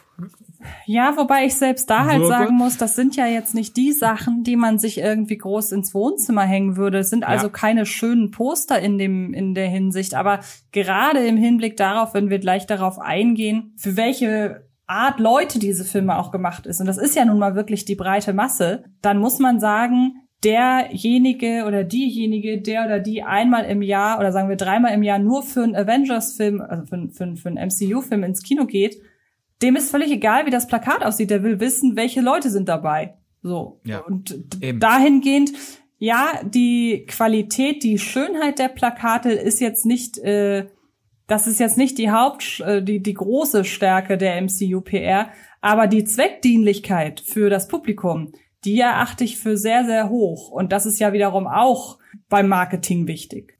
Ja, die haben mittlerweile erkannt, ich meine, es gibt ja immer diese Fan-Edition mit reduzierteren Motiven. Die sollen sich die Leute dann quasi kaufen, die das unbedingt ins, ins Zimmer hängen wollen, ist so der Gedanke. Aber die Motive, die in die Kinos entlassen werden und die halt auch online die Hauptmotive sind, wenn man Tickets reserviert oder halt einfach, keine Ahnung, eingibt, Marvel-Film, Poster, äh, da ist mittlerweile eigentlich nur noch die Funktion, das Poster wird veröffentlicht, damit es aushängen kann, damit die Leute sehen, ach, bald kommt ein Film. Und aber bei den Trailern würde ich sagen, es wird zwar jedes Mal, wenn ein neuer Marvel-Trailer kommt, online viel gemeckert, aber es wird auch viel gefeiert. Aber ich glaube, wir können uns einig sein, marketingtechnisch, die Trailer haben es mittlerweile raus. Sie haben es geschafft, Trailer zu machen, die die Leute zum Reden bringen. Selbst der erste, ich würde eigentlich sagen, es ist eher ein Teaser zu For Love and Thunder als ich mir den angeschaut habe, ich mir gedacht, so ja, als Trailer finde ich den jetzt eher. Das ist jetzt keiner, wo ich denke, ach, hoffentlich sehe ich den bald im Kino, weil ich den mhm. als zwei Minuten Clip so toll, toll finde oder so. Und dennoch war der mehrere Tage lang Talk of the Town, sowohl im Positiven wie auch im Negativen. Da sieht man ja, okay, das, das haben sie mittlerweile raus. Da passiert eigentlich für einen Marvel-Trailer ziemlich wenig und dennoch äh, wie ein Stich ins Wespennest quasi. Ja, den wollte ich nämlich auch gerade als Beispiel nehmen. Also der hat ja auch selbst Multiverse of Madness beispielsweise überholt, wobei Multiverse of Madness jetzt gar nicht so das beste Beispiel ist, weil der war jetzt, glaube ich, gar nicht so erfolgreich. Also wenn ich aktuell an die bekanntesten Trailer denke, dann fällt mir sowas ein wie S beispielsweise oder Fast and Furious acht, neun. Der letzte war neun. Ähm, oder nee, ich glaube, das war damals noch der mit ähm, Paul Walker, der kurz nachdem er verstorben war. Oder auch ähm, der letzte Jurassic World. Das sind so lustigerweise die Trailer, die mir als besonders klickstark in Erinnerung ja, geblieben Oder halt sind. jeweiligen Avengers-Filme. Ja, ja, genau. Also. Endgame beispielsweise, ja klar. Ja. Und deshalb wundert mich das halt jetzt, ähm, dass ausgerechnet Love and Thunder so abging. Denn ich muss auch ganz ehrlich sagen, wie du schon sagst, also klar, jetzt komme ich mit einer Argumentation, die ich normalerweise immer anderen äh, darin vorwerfe oder die ich normalerweise immer anderen vorwerfe, dass die nicht durchdacht ist, denn man muss ja sagen, um festzustellen, ob ein Trailer gut oder schlecht ist, muss man ihn erstmal sehen. Der Klick zählt natürlich trotzdem. Also jetzt zu sagen, oh, den haben viele geklickt, also muss der Trailer ja super sein, ist natürlich völliger Bullshit. Ähm, Wobei es ja wirklich Trailer gibt, die sich Leute gerne auch mehrfach anschauen. Ja gut, da hast du recht, das stimmt, ja. Ähm, wer weiß, wie das hier genau ist. Ich muss gestehen, ich habe ihn mir einmal angeguckt.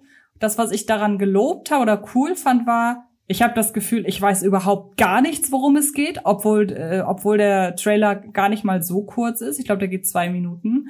Es könnte sein, dass er die ersten fünf Minuten zusammenfasst, wenn wir Pech haben, wobei das Marvel mittlerweile ja eher selten macht, der könnte genauso gut auch die ersten 80 Minuten. Ja, genau. Und ich habe keine Ahnung. Aber ich finde, wenn er die ersten 80 Minuten zusammenfasst, ist da relativ wenig Handlung drin. Aber das werden wir ja alles sehen. Ich fand den Trailer genauso wenig irgendwie besonders aufregend wie du. Und ich sag mal so, ich habe auf Doctor Strange and the Multiverse of Madness ja, ich, wir sind ja jetzt noch in der Gegenwart. Ähm, jetzt muss ich also nicht mit den Zeiten jonglieren. Äh, mehr Bock als auf Love and Thunder. Vor allem, äh, weil du ja meintest, äh, den Multiverse-Trailer haben ja so viele Leute nicht gesehen. Ich glaube, das ist einer der Trailer ist, die am meisten im Kino gesehen wurden. Den weil der ja am Ende von No Way Home ist. Das, ja gut, okay, da hast du recht, das stimmt. Aber wir wollten ja zum Vier-Quadranten-Ding Genau. Ich glaube, wir haben das ja schon so ein bisschen angedeutet und das wird ja immer und immer wieder bei neuen Marvel-Filmen angerissen, darum will ich das kurz halten. Marvel hat es halt raus, das, was halt US Box Office AnalystInnen als Four, Quad Four Quadrant Movie bezeichnen. Also jüngere und ältere Männer und Frauen jeweils. Das sind die vier Quadranten. Man merkt da schon, okay, das sind mal wieder sehr archaische alte Quadranten, die sich da Leute zusammengebaut haben. Hätten wir auch anders machen können. Aber für die Box Office AnalystInnen funktioniert das. Mhm. Oder sie glauben, es funktioniert. Jedenfalls, Marvel will da immer alle abdecken und das funktioniert auch relativ gut für die. Jetzt werden manche Leute sagen, ja, warum muss das denn immer alle abdecken? Aber wenn man halt mit allen meint, halt äh, Männer und Frauen über und unter, ich glaube 25 ist der äh, Cut-off, sehe ich da jetzt noch nicht so das große Verbrechen drin. Zumal äh, man ja auch schauen muss bei Franchises. Es gibt ja durchaus auch Franchises, die eher äh, auf ein eher ein, ein großes männliches oder ein großes weibliches Fa äh, Fanpublikum haben. Und dass Marvel es halt schafft, Männer und Frauen gleichermaßen abzuholen, ist Teil der Erfolgsgeschichte, weil du natürlich mehr Leute erreichst und ich weiß nicht, ich finde an sich finde ich es schön, dass es auch das eine große Franchise gibt, das eben nicht mit nicht irgendeinen künstlichen Gendergraben gräbt. Ich hätte jetzt also, gedacht, das einzige, was da bisher war, könnte so ein bisschen Bond sein, weil ich habe auch den Eindruck, dass Bond genauso ja genauso geschlechtsneutral vermarktet wird wie äh, wie, wie das MCU. Bei Bond hast du aber einen stärkeren Altersgraben, weil es ah, das stimmt, da hast du recht, ja. Weniger, ich würde mal sagen, 12 bis 15-Jährige, die Bond feiern als MCU. Ja, da hast du recht, das stimmt. Und äh, halt einfach, ich würde sagen, ist schon das andere Erfolgsgeheimnis. Und da verdient sie vielleicht auch mal eine eigene Folge. Sarah Haley Finn. Und wenn euch Sarah Haley Finn nichts sagt, lest ihr euch die Namen im Abspann nicht durch. Denn Sarah Haley Finn ist halt die Casterin des Marvel Cinematic Universe und somit eigentlich genauso sehr, wenn auch auf andere Art und Weise, Mastermind hinter dem MCU wie halt Produzent Kevin Feige, als dass sie mitverantwortlicher ist, dass die Leute, die ihr jetzt in den Marvel-Figuren seht, dass die in diesen Rollen besetzt wurden. Und ich würde einfach mal wirklich sagen, die hat da echt ein großartiges Gespür bewiesen. In mittlerweile ja über zehn Jahren. Wir nähern uns eineinhalb Jahrzehnten. Ja, und wenn man mal bedenkt tatsächlich, wen die alles gekriegt hat. Ne? Also man muss ja sagen, es gibt ja so Darstellerinnen und Darsteller, bei denen man sich und denkt, wen sie auch alles groß gemacht hat. Genau. Es gibt ja so Darstellerinnen und Darsteller, insbesondere von den schon extrem etablierten Leuten, ähm, bei denen man jetzt sagt, na, ob die sich darauf einlassen, in so einem Film mitzuspielen. Aber ich sag mal so, ein Daniel Day-Lewis hat sie jetzt nicht gekriegt, aber ein Mats Mikkelsen beispielsweise. Und, oder ähm, Robert Redford. Oder Robert Redford oder auch meinetwegen ein Benedict Cumberbatch, den sie ja damals zu der Zeit gecastet hat, als der gerade angefangen hat, sich im äh, ernstzunehmenden Kino komplett zu etablieren. Vorher war er ja klar, er war vorher Sherlock, aber auch Sherlock geht ja eher so als zumindest intellektuelle angehauchte Serie durch, würde ich behaupten, und nicht als dieses ja, diese, dieser Popcorn-Spaß. Da würde ich sagen, sind die, äh, sind die Sherlock Holmes-Filme mit Robert Downey Jr. eher Sherlock Holmes Popcorn-Spaß als die Sherlock-Serie. Aber der hat ja dann auch mit The Imitation Game und so weiter sich wirklich gerade als ernstzunehmender Schauspieler etabliert, der auch vorher am Theater war und alles. Und dann hat er ihn halt zu, hat sie ihn zu diesem Zeitpunkt für Doctor Strange bekommen. Und heute fände ich das gar nicht mehr so krass, weil heute macht Benedict Cumberbatch auch ein paar andere Sachen so. Aber zum damaligen Zeitpunkt, ich erwähne diesen Fall deshalb so, weil wir ja eben über Doctor Strange gesprochen haben, ähm, war das für mich schon eine sehr große Überraschung, als er angekündigt wurde als nächster Marvel groß, also nächster großer Marvel-Held. Ja, und man muss einfach auch sagen, dass man sieht, wie gut das Casting ist, als das mittlerweile ja, wir hatten vor ein paar Ausgaben ja darüber gesprochen, wenn jemand für ein Franchise besetzt wird, kommt immer erstmal die große Hasswelle, was der oder was die, ne? Der nächste Bond wird das durchmachen. Der nächste Batman wird das wieder durchmachen. Aber ich habe das Gefühl mittlerweile im MCU, wenn es heißt, X ist irgendwer im MCU, sagen alle mittlerweile, ah ja, schön, cool. Und dass das MCU es geschafft hat, diese Casting-Hasswelle, die immer und immer, immer kommt, mittlerweile quasi komplett abzuwürgen, weil die Leute erstens den Leuten hinter Marvel-Filmen vertrauen, wenn die jemanden in einer Rolle sehen, dann wird das schon funktionieren. Und dass wir uns einfach mittlerweile freuen, Leute da irgendwie so, oh ja, warum nicht? Das, das spricht dafür oder halt auch, wie sehr wir einige Figuren einfach mittlerweile mit ihrer MCU äh, Interpretation verbinden. Und vor allem dafür, dass ja keine Leinwandchemie-Tests gemacht werden über den Film hinaus. Man macht das ja gerne mal, was weiß ich, wenn zum Beispiel die beiden Hauptfiguren besetzt werden müssen, dann haben die ja dann irgendwann deine, deine Top-Kandidaten, Top-Kandidatinnen auch mal ein gemeinsames Vorsprechen, wenn man sehen will, hey, die sollen beste Freunde spielen, wie interagieren die zusammen, aber macht die im MCU nicht, ja, ich will jetzt äh, eine neue Superheldin besetzen, ich hole jetzt mal sämtliche anderen Avengers und die machen zusammen einen Test. Also Tom Holland hat wohl mit Chris Evans und mit Robert Downey Jr. einen Test gemacht, aber das ist dann schon die große Spider-Man-Ausnahme, ist jetzt nicht Alltag und dennoch harmoniert's immer, wann immer ein Crossover kommt, funktioniert es und das musst du ja eigentlich auch mittlerweile auch im Hinterkopf haben. Und es gibt zum Beispiel auf der Avengers Endgame Blu-ray oder alternativ, wenn ihr bei Disney Plus Avengers Endgame ansteuert und dort in die Extras geht, eine knapp 20-minütige, ja, ich würde mal sagen, Mini-Doku über Sarah Haley Finn, wie sie tickt und welche Namen sie auch teilweise der Regie aufzwängen musste. So nach dem Motto, du verstehst es nicht. Der hier ist perfekt für die Rolle, glaub mir doch. Und ja, sie hat halt immer recht. Und das ist wirklich, würde ich sagen, die am wenigsten für ihren riesigen, für ihre riesige Leistung für das MCU gewürdigte Person. Und wäre das Casting halt nicht so spot on und würden die Leute untereinander nicht so gut funktionieren, auf der Leinwand jedenfalls, da könntest du dieses ganze Gewebe an Filmen und mittlerweile ja auch Serien nicht so durchziehen. Ja, und zum Schluss noch ergänzen, dann können wir auch zum nächsten Punkt übergehen. Ähm, sie besetzt die Leute ja auch, also sie besetzt die Leute ja nicht ausschließlich nach persönlicher Empathie, sondern wenn man halt auch danach geht, welche Namen sie bekommt. Klar, sie hat gewisse Leute auch äh, durch das MCU mehr oder weniger so richtig berühmt gemacht, von berühmt zu richtig berühmt. Aber wenn sie auch wirklich schon sehr berühmte Leute castet, weiß sie ja, dass sie durch dieses Casting quasi den Vier-Quadranten-Faktor immer noch mal mehr unterstreicht. Weil ich glaube, wenn Leute irgendwie hören, so, so eine etwas ältere Person vielleicht schon, die aber riesengroßer Robert äh, Redford-Fan ist, den gewinnt sie dann vielleicht durch den Auftritt von Robert Redford in dem Film, in dem er dabei war.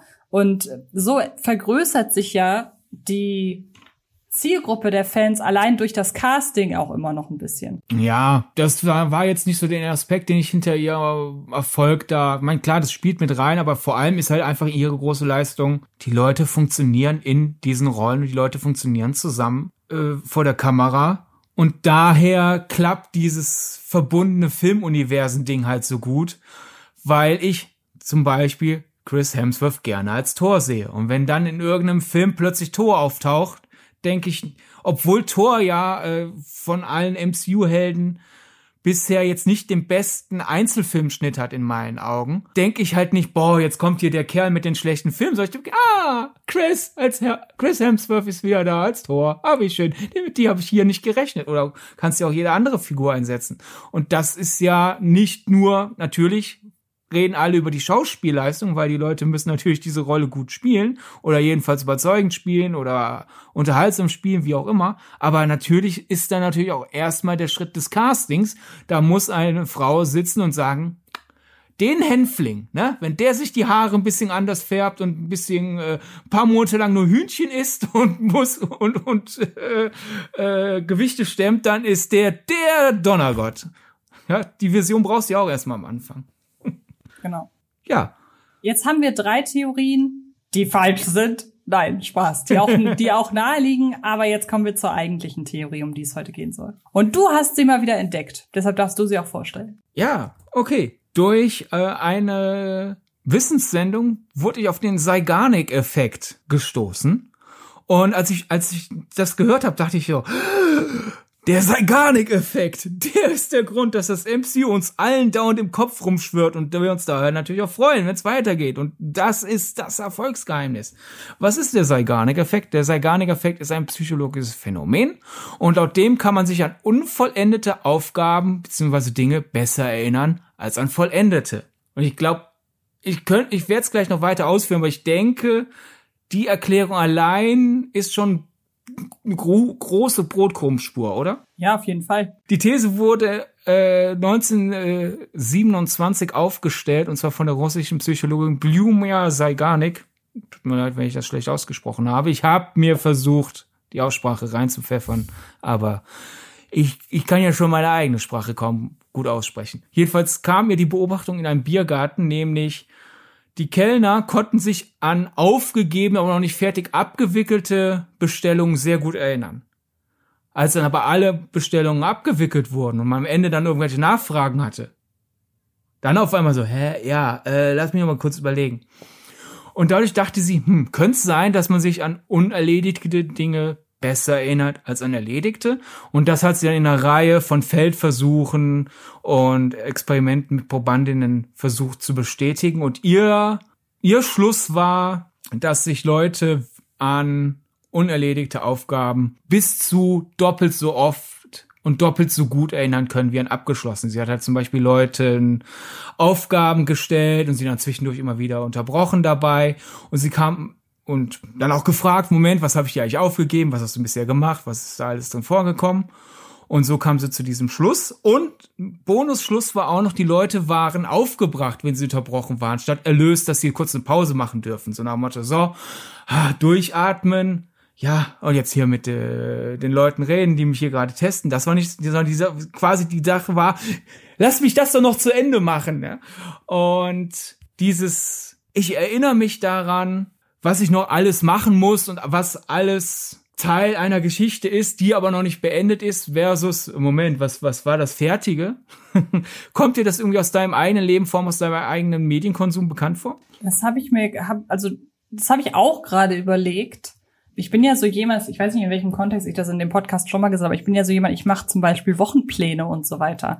Und ich warte in der Regel nie bis, also ich, ich nehme mir nie einen festen Tag vor, an dem ich das mache. Es würde ja naheliegen, man macht den immer sonntags für die Woche darauf, sondern ich habe mir mittlerweile angewöhnt, dass ich immer schon an dem Tag, der abgeschlossen ist, den Tag für die nächste Woche plane. Also wenn jetzt der Montag dieser Woche vorbei ist, plane ich an dem Abend des Montages schon den Montag der nächsten Woche weil ich auch irgendwie das nicht kann. Ich kann nicht warten, bis das abgeschlossen ist, weil für mich ist es irgendwie so ein Prozess, der, ja, der irgendwie, der, der nicht stillstehen darf, weil dann werde ich wahnsinnig.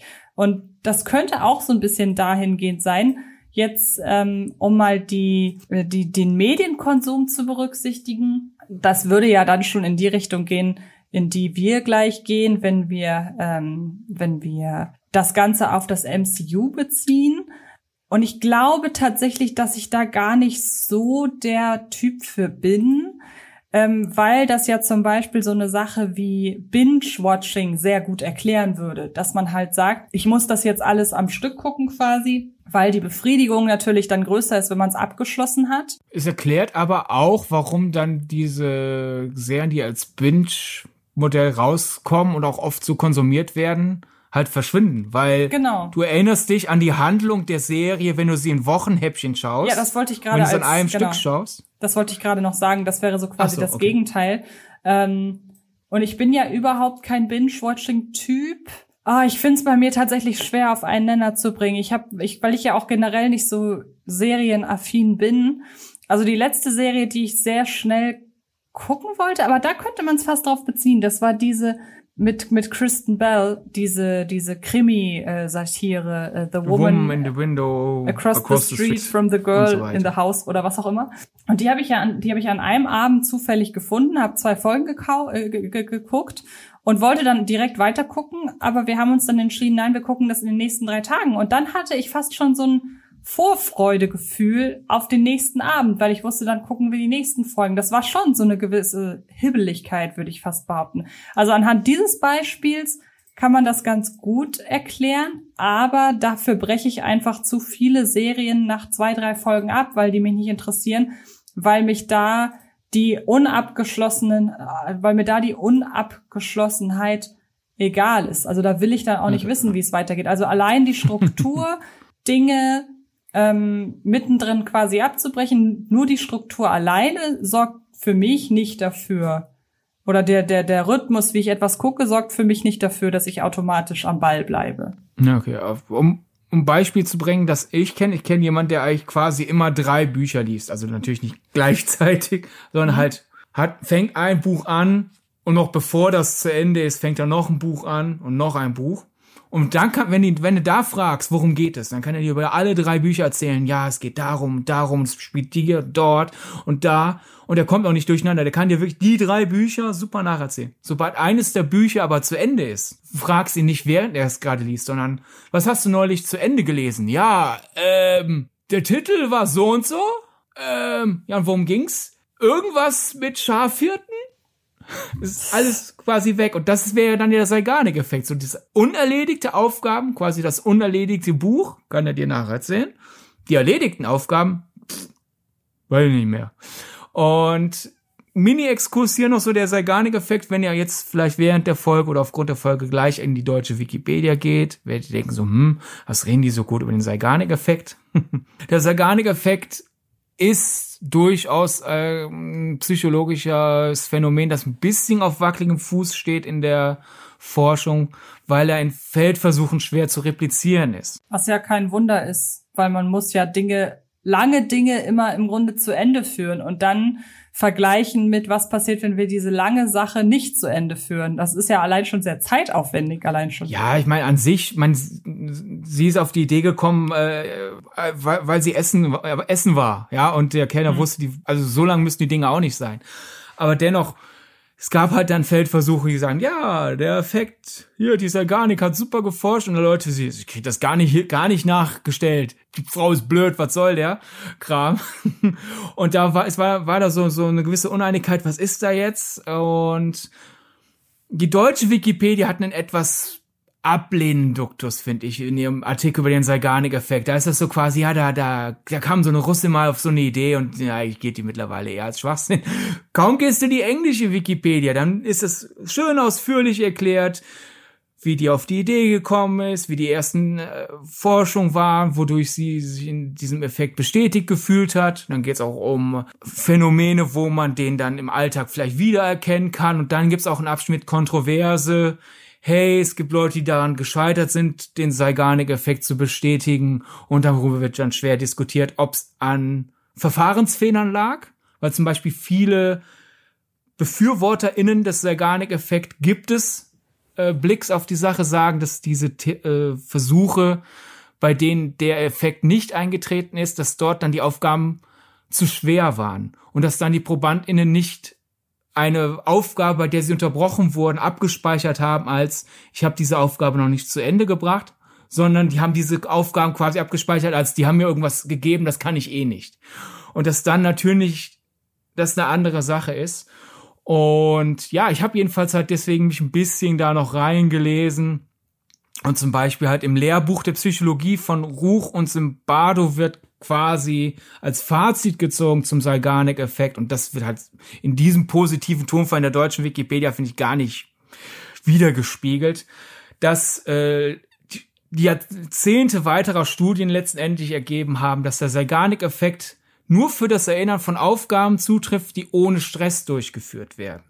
Ah, und dass okay. das dann zum Beispiel halt wirkt, deswegen zurück zum, zum Biergarten kommt, bei einem normalen Betrieb und nicht, wir sind unterbesetzt und haben aber viel zu viel Kundschaft heute, äh, sondern bei normalem Betrieb in einem Restaurant, Biergarten, Bar oder so kommt der Zeigarnik-Effekt zum Zuge. Wenn du jetzt zum Beispiel sagen wir, du bestellst drei Gänge, wissen, weiß dein Kellner, was deine drei Gänge sind, weiß deine Kellnerin, was deine drei Gänge sind. Wenn du aber alles abgebucht hast, wenn alles durch ist, dann kommt die Frage, was hatten sie nochmal, weil sie es vergessen haben. Oder auch so, so wird dann halt laut dem Lehrbuch der Psychologie, so erklären sich halt Ruch und Simbado dieses Phänomen, dass man nach der Klausur manchmal das, Lehr das gelehrte Wissen wieder vergisst. So nach Motto, du lernst ja für die Aufgabe, so ich muss jetzt diese Formel lernen oder weil, ne, ich muss jetzt dieses Buch gut interpretieren für die Deutschklausur oder was auch immer. Und da weißt du das alles noch, weil die, der Test ist ja noch nicht abgeschlossen. Du weißt ja, da kommt die große Prüfung am Ende noch. Und dann ist die Klausur zu Ende und auf einmal so, ja, äh, was habe ich nur mal gelernt? Und sie werfen dann gibt's zum Beispiel noch Vincent Fröhlich, der hat den Zeigarnik-Effekt dann halt auf den Medienkonsum übersetzt. Und da ist ja auch Stressfall. Du schaust dir ja Dinge im Regelfall an, weil du es tun willst. Da ist ja auch kein Druck, das halt äh, kein Druckelement, das diesen Zeigarnik-Effekt umkippen lassen kann. Und er schreibt halt in Der Cliffhanger und die serielle Narration, Analyse einer transmedialen Erzähltechnik. Hey, der Zeigarnik-Effekt ist, weshalb wir Cliffhanger und Sequel-Hooks, warum das funktionieren kann weil ich mir ja eine Geschichte anschaue und ich werde in der Geschichte unterbrochen. Die Geschichte ist nicht zu Ende erzählt. Also behalte ich mir, worum es geht, welche Figuren mitspielen, wo das alles überhaupt spielt und so weiter. Und ich freue mich auf die nächste Folge oder auf den nächsten Film, weil da kommt ja wieder dieses, dieser, diese bei Beobachtung hinzu, äh, die ich eben erzählt habe, so mit einem Cliffhanger oder halt mit einem Film ist zu Ende, aber es gibt noch eine Szene, die auf den nächsten Film hinweist, ist ja dieses Wachrütteln so, ich will, dies, ich will jetzt wissen, was als nächstes passiert. Mano! Und das ist jetzt so ein Aufregung, aber jetzt will ich auch wissen und jetzt will ich den nächsten Film sehen und ich behalte mir dann das MCU oder halt diese Serie gegebenenfalls im Kopf, nach Motto, ja, es ist ja nicht zu Ende erzählt, also muss ich mir merken, worum es geht. Und dann kommt der nächste Film. Und dann kommt raus, ach, der ist schon wieder nicht zu Ende erzählt. Also behalte ich das weiter im Kopf. Und diese ganzen abgeschlossenen Filme. Ja, da war ja so ein Film über einen Typ und der hat Dinge gemacht. Das wäre so quasi die, unser Erklärungsansatz. Äh, Zeigarnik-Effekt existiert, äh, selbst wenn die deutsche Wikipedia eher sagt, ja, gibt's nicht, was soll der Schwachsinn? Andere Forschung sagt, doch, gibt's, nur halt nur unter gewissen äh, Bedingungen. Und ja, ich glaube, man kann sich schon zusammenreimen, warum wir jetzt sagen, der Zeigarnik-Effekt ist das Erfolgsgeheimnis des MCU. Genau, einmal kurz noch auf die deutsche Wikipedia zurück. Wir sind, wir wissen ja beide durch Beobachtungen, die auch immer wieder in den Medien geteilt werden, dass die deutsche Wikipedia weitaus mehr noch als die US-amerikanische Wikipedia ähm, sehr männlich geprägt ist und dass es immer wieder auch äh, Probleme damit gibt, dass eigentlich wirklich Leute, die da einen Eintrag verdient hätten, dass die, weil sie weiblich sind, keinen bekommen. So. Und ich könnte mir vorstellen, wäre die Dame keine Dame, sondern ein Herr, der das erfunden hätte oder der, den, der die Beobachtung gemacht hätte, dann wäre die deutsche Wikipedia vielleicht wohlwollender. Das mal so ein bisschen als Ich hatte es auf der Zunge, wollt's Ansatz. Nö, ich mach das. Ich bin ja, ich ja. bin ja die Frau. Dann mache ich das direkt. Eben. Ähm, Demnächst finde, hast du wieder einen Löschantrag. Genau. ähm, und was ich ebenfalls noch hier ergänzen möchte zu dem, was du am Schluss gesagt hast. Ich finde, man kann da auch fast so ein bisschen eine, also ich sag mal so, der Übergang von, vom Saganik-Effekt hin zum klassischen Cliffhanger, der ist ja schon recht weich. Also man kann da ja sagen, ja, aber dieses Cliffhanger-Phänomen, dass wir unbedingt wissen wollen, wie es weitergeht, das ist ja nicht neu, da braucht man ja jetzt keinen Facheffekt für. Aber ich finde, man kann den ein bisschen abgrenzen, wenn man es wirklich darauf bezieht, dass man sagt, wir haben einfach in dem Moment eine höhere oder sagen wir, die Erinnerungsquote ist einfach höher an das, was wir gerade gesehen haben, wenn es nicht abgeschlossen ist. Genau. Und darum geht's ja beim Cliffhanger gar nicht so sehr. Beim Cliffhanger geht's darum, wir halten das Interesse daran aufrecht, wie dieser Cliffhanger aufgelöst wird. Und ja. ähm, das ist dann sehr konzentriert darauf, wie eine Serienfolge oder ein Film abgeschlossen wird. Dann erinnern wir uns im besten Fall noch an den Cliffhanger und vielleicht gar nicht so sehr an alles drumherum. Und wenn man auf den Saganik-Effekt eingeht, dann geht's da ja nicht zwingend darum, warum wollen wir beim MCU, also jetzt aufs MCU bezogen, warum wollen wir, dass es immer weitergeht? Beziehungsweise warum hält sich unsere Aufmerksamkeit oder die Aufmerksamkeit vieler Leute so konstant aufrecht, dass die Filme so erfolgreich sind? Ähm, sondern es geht, wie gesagt, mehr um das bewusste Erinnern an das, was wir gesehen haben. Ich ja ich hoffe, dass das so halbwegs verständlich ist. Also nur damit, um so ein bisschen aus dem Weg zu schaffen, weil das war nämlich auch meine erste Eingebung. Ja, Moment mal, also das ist jetzt ein Cliff, das ist, warum heißt jetzt Cliffhanger hier so? Nee, ich finde schon, dass man dann so eine kleine Trennlinie ziehen kann. Ist das genau, auch so? Klar, also quasi, ich würde sagen, der, das Phänomen Cliffhanger muss man ja wirklich niemandem erklären. Cliffhanger sorgt halt quasi dafür, ah, muss ich wohl nächste Woche mal einschalten, damit ich weiß, wie es weitergeht. Und Zeigarnik-Effekt ist halt quasi, warum, erklärt uns, warum der Cliffhanger denn funktioniert. Weil, ah, da ist eine angebrochene Aufgabe, beziehungsweise eine angebrochene Geschichte, also behalte ich die im Kopf und bin außerdem interessiert, es zu vollenden. Und jetzt werden manche sagen, ja, aber warum ist das jetzt das Erfolgsgeheimnis des MCU? Denn nicht auserzählte Filmreihen sind ja so alt wie das Kino, auch wenn manche Leute das nicht glauben. ne? Fortsetzungen sind nicht so alt wie du selbst. alle ja. denken, ich bin in der Fortsetzungsgeneration, aber dadurch, dass alle denken, ich bin in der Fortsetzungsgeneration, sollte man vielleicht schon realisieren, hm, ist das Phänomen vielleicht größer, als man denkt. Aber ich finde, es ist schon ein Unterschied jetzt zum Beispiel, wir haben ja schon Bond angeschnitten. Mein gut, Bond ist ein riesiges Phänomen, zwar auch mit seinen Höhen und Tiefen in der popkulturellen Wahrnehmung, aber dennoch hält sich Bond ja wirklich schon sehr lange. Dessen ungeachtet Bond, auch wenn der Craig-Ära ja so einen, so einen roten Faden reingebracht, der so in der Form vorher nicht da war, erzählt abgeschlossene Geschichten. Und ich würde sagen, wenn man äh, nicht gerade ge ge gezielt ins Bond-Fandom schielt oder die britische Klatschpresse, die ja sehr viel Geld mit Bond-Spekulationen verdient, ist es doch bei Bond eher so, Bond-Film kommt, Diskussion über den Bond-Film, dann erstmal irgendwann quasi wieder nahezu Funkstille, dann irgendwer fängt wieder an mit einem Clickbait-Artikel, das wären die fünf besten neuen Bonds oder so, dann ist wieder Funkstille, dann wieder äh, riesige Diskussion über irgendeinen Artikel, wo jemand sagt, ich finde, Bond darf keine Frau werden, dann wieder riesige Diskussion über jemand sagt, Bond muss eine Frau werden, dann wieder Funkstille. Während das MCU wirklich in der filmischen Pop, im filmischen Diskurs so eine konstante Note ist. Und man könnte denken, es liegt vielleicht auch an der Schlagzahl der Filme. Und vielleicht auch daran, dass es natürlich, und das ist halt jetzt das, das ärgert mich halt so sehr, dadurch, dass ja die Wahrnehmung auf das MCU so groß und auch so flächendeckend ist, ist es natürlich auch simpel, wenn sich Regisseure und Regisseurinnen im Zusammenhang mit ihrem Film, der überhaupt nichts mit dem MCU zu tun hat, wenn sie einfach mal das MCU fallen lassen. Stichwort Martin Scorsese. So. Ja, oder und das kommt vor ja allem auch sind ja eher, das sind ja die, die Journalisten, die, die Journalistinnen, die genau wissen, wenn ich jetzt ein intensives genau. Gespräch mit Scorsese oder Jane Campion führe über ihre Kunst. Das wird dann ein toller Artikel, aber leider klicken den viel weniger. Wenn ich aber jetzt diese Person frage, so, das läuft ja auf selbe hinaus, dann ist es nur nicht ja, der, dann geht die, die, Schuld runter von den Filmschaffenden, die ja einfach genau. nur antworten. Die geht dann aber einfach hin zu äh, den Leuten, die sich halt dann da die, äh, die, die Reichweite erhoffen. Ja, klar. Man, das spielt auch alles mit, aber ich als ich halt von diesem Zeigarnik-Effekt äh, gehört habe, habe ich schon gedacht, so, ja klar, es, es gibt ja Filmreihen, da gibt's Fortsetzungen, aber an sich jetzt zum Beispiel auch bei Fast and Furious, mein, irgendwie wird ja doch in den letzten Jahren doch ne, fast sowas wie eine zusammenhängende Geschichte daraus gesponnen, aber eigentlich, finde ich, kann man schon sagen, du kannst diesen Fast and Furious Film schauen und du hast an kaum offene Fragen. Ja. Man kann das im Kopf dann abspeichern als abgeschlossene Geschichte. Da franzt so ein bisschen was hinten raus, aber was soll's. Und dann kommt der nächste und dann ist das Interesse wieder da.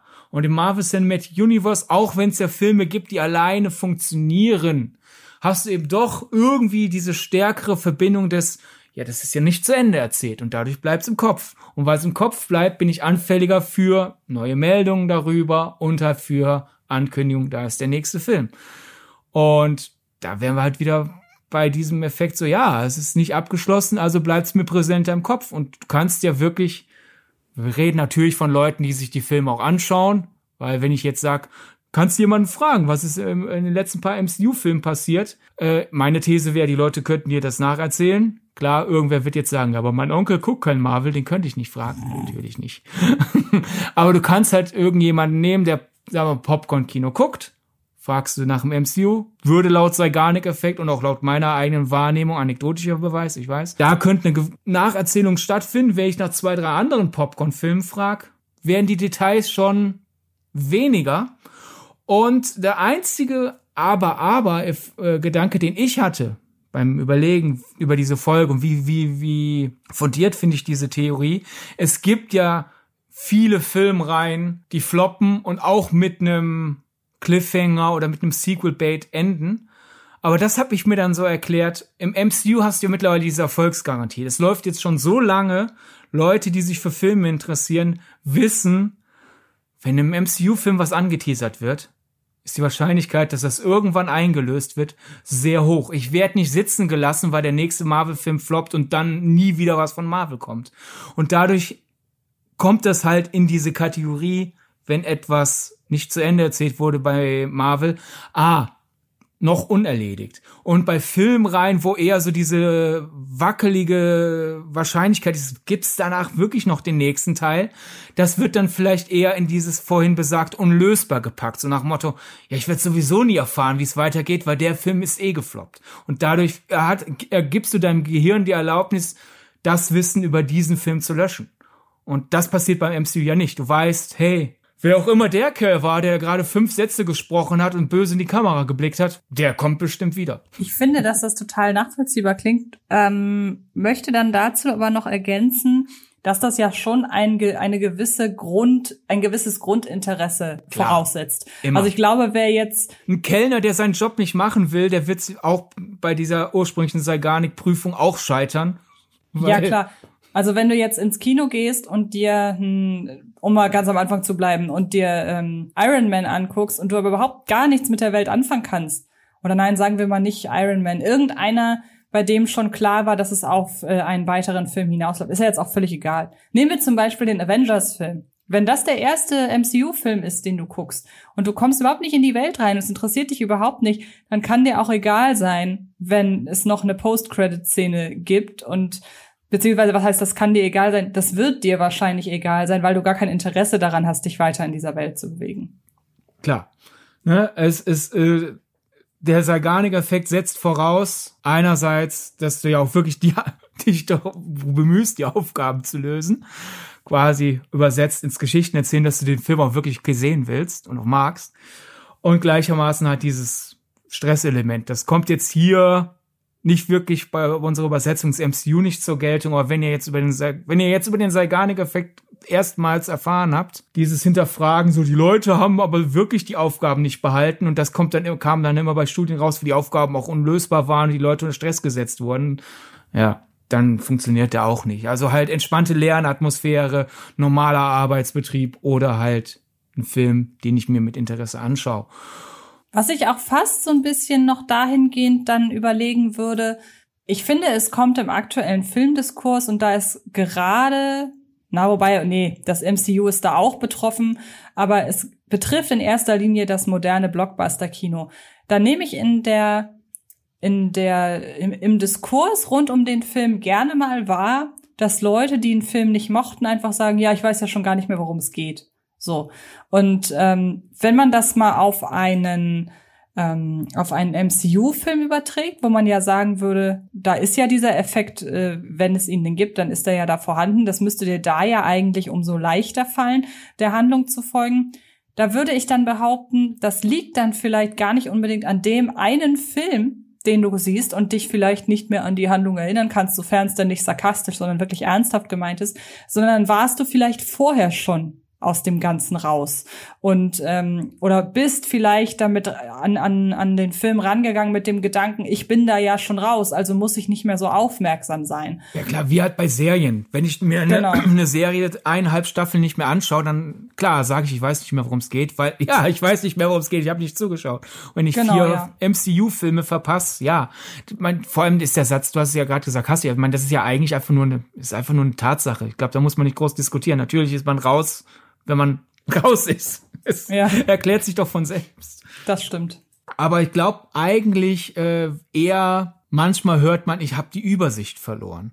Hm. Äh, aber ich finde, Übersicht verlieren bedeutet ja nicht gleich, dass der Zeigarnik-Effekt als nicht existent auf einmal bewiesen wird, weil an, es geht ja vor allem einfach darum, du kannst dich an Unerledigtes besser erinnern als an Erledigtes. Das heißt ja nicht, du hast an Unerledigtes die komplette Erinnerung. Solange du vom MCU mehr behalten hast als von abgeschlossene Geschichte Y, trifft der Effekt ja zu. Mir geht das übrigens auch oft so. Also selbst ich als jemand, der das MCU ja wirklich sehr intensiv verfolgt, auch ich muss sagen, dass ich manchmal, wenn ich dann einen neuen MCU-Film sehe, und ich nicht raffe, okay, da ist jetzt eine Anspielung, aber wer ist denn das nochmal? Dann muss ich auch den neben mich, neben mir fragen, meinte, ey, wo kennt man den denn noch her?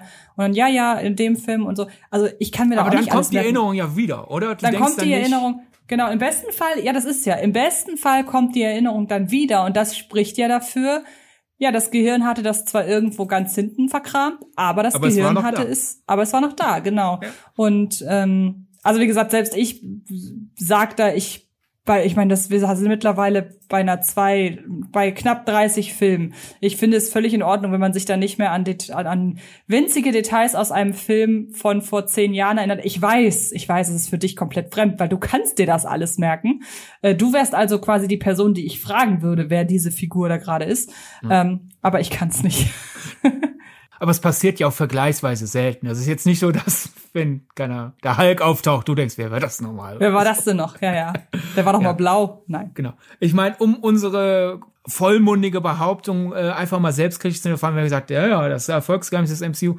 Mal letzten Endes müsste man unsere These runterbrechen auf, ich glaube, durch den Sarganik-Effekt kann man sehr gut erklären, warum halt das MCU als unabgeschlossene Geschichte, bei der wir aber wissen, es wird weitergehen. Warum uns das alles so prägnant im Kopf bleibt und wir dadurch empfänglich sind für Erweiterungen. Es ist natürlich nicht insofern das Erfolgsgeheimnis, deswegen funktioniert es. Ich glaube sozusagen, der Zeigarnik-Effekt ist mitverantwortlich dafür, dass es jetzt, wo es rollt, auch weiter rollt. Aber wären die Filme durchweg schlecht, wäre das Casting nicht so gut, wie es ist, wären wir halt wieder im Bereich, ist mir doch egal, dass das, äh, dass, dass das nicht zu Ende erzählt wird, weil dann sind wir ja quasi wie, sozusagen bei einem Freiwilligen unlösbar, so. So die Aufgabe, ich will gar nicht, dass diese Aufgabe, diese Geschichte weitererzählt zu bekommen, dass die abgeschlossen wird, denn mir ist das doch alles wurscht. Natürlich müssen die Filme eine gewisse Grundqualität haben, sonst könnte der Zeigarnik-Effekt auch nicht greifen. Genau. Ich finde, ja. ja, also wenn, wenn wir jetzt entscheiden dürften, ob der Wikipedia-Eintrag der Deutsche positiver geschrieben wird. das, das wäre dann unabhängig vom MCU, sondern das wäre ja das kolportierte, da hat eine Frau eine These aufgestellt und ein paar Männer haben gesagt, das ist Murks. Also ist es Murks. Das ist ja übrigens von uns auch nur eine These. Wir wissen ja nicht, ob ja, es so ist. Ja, klar.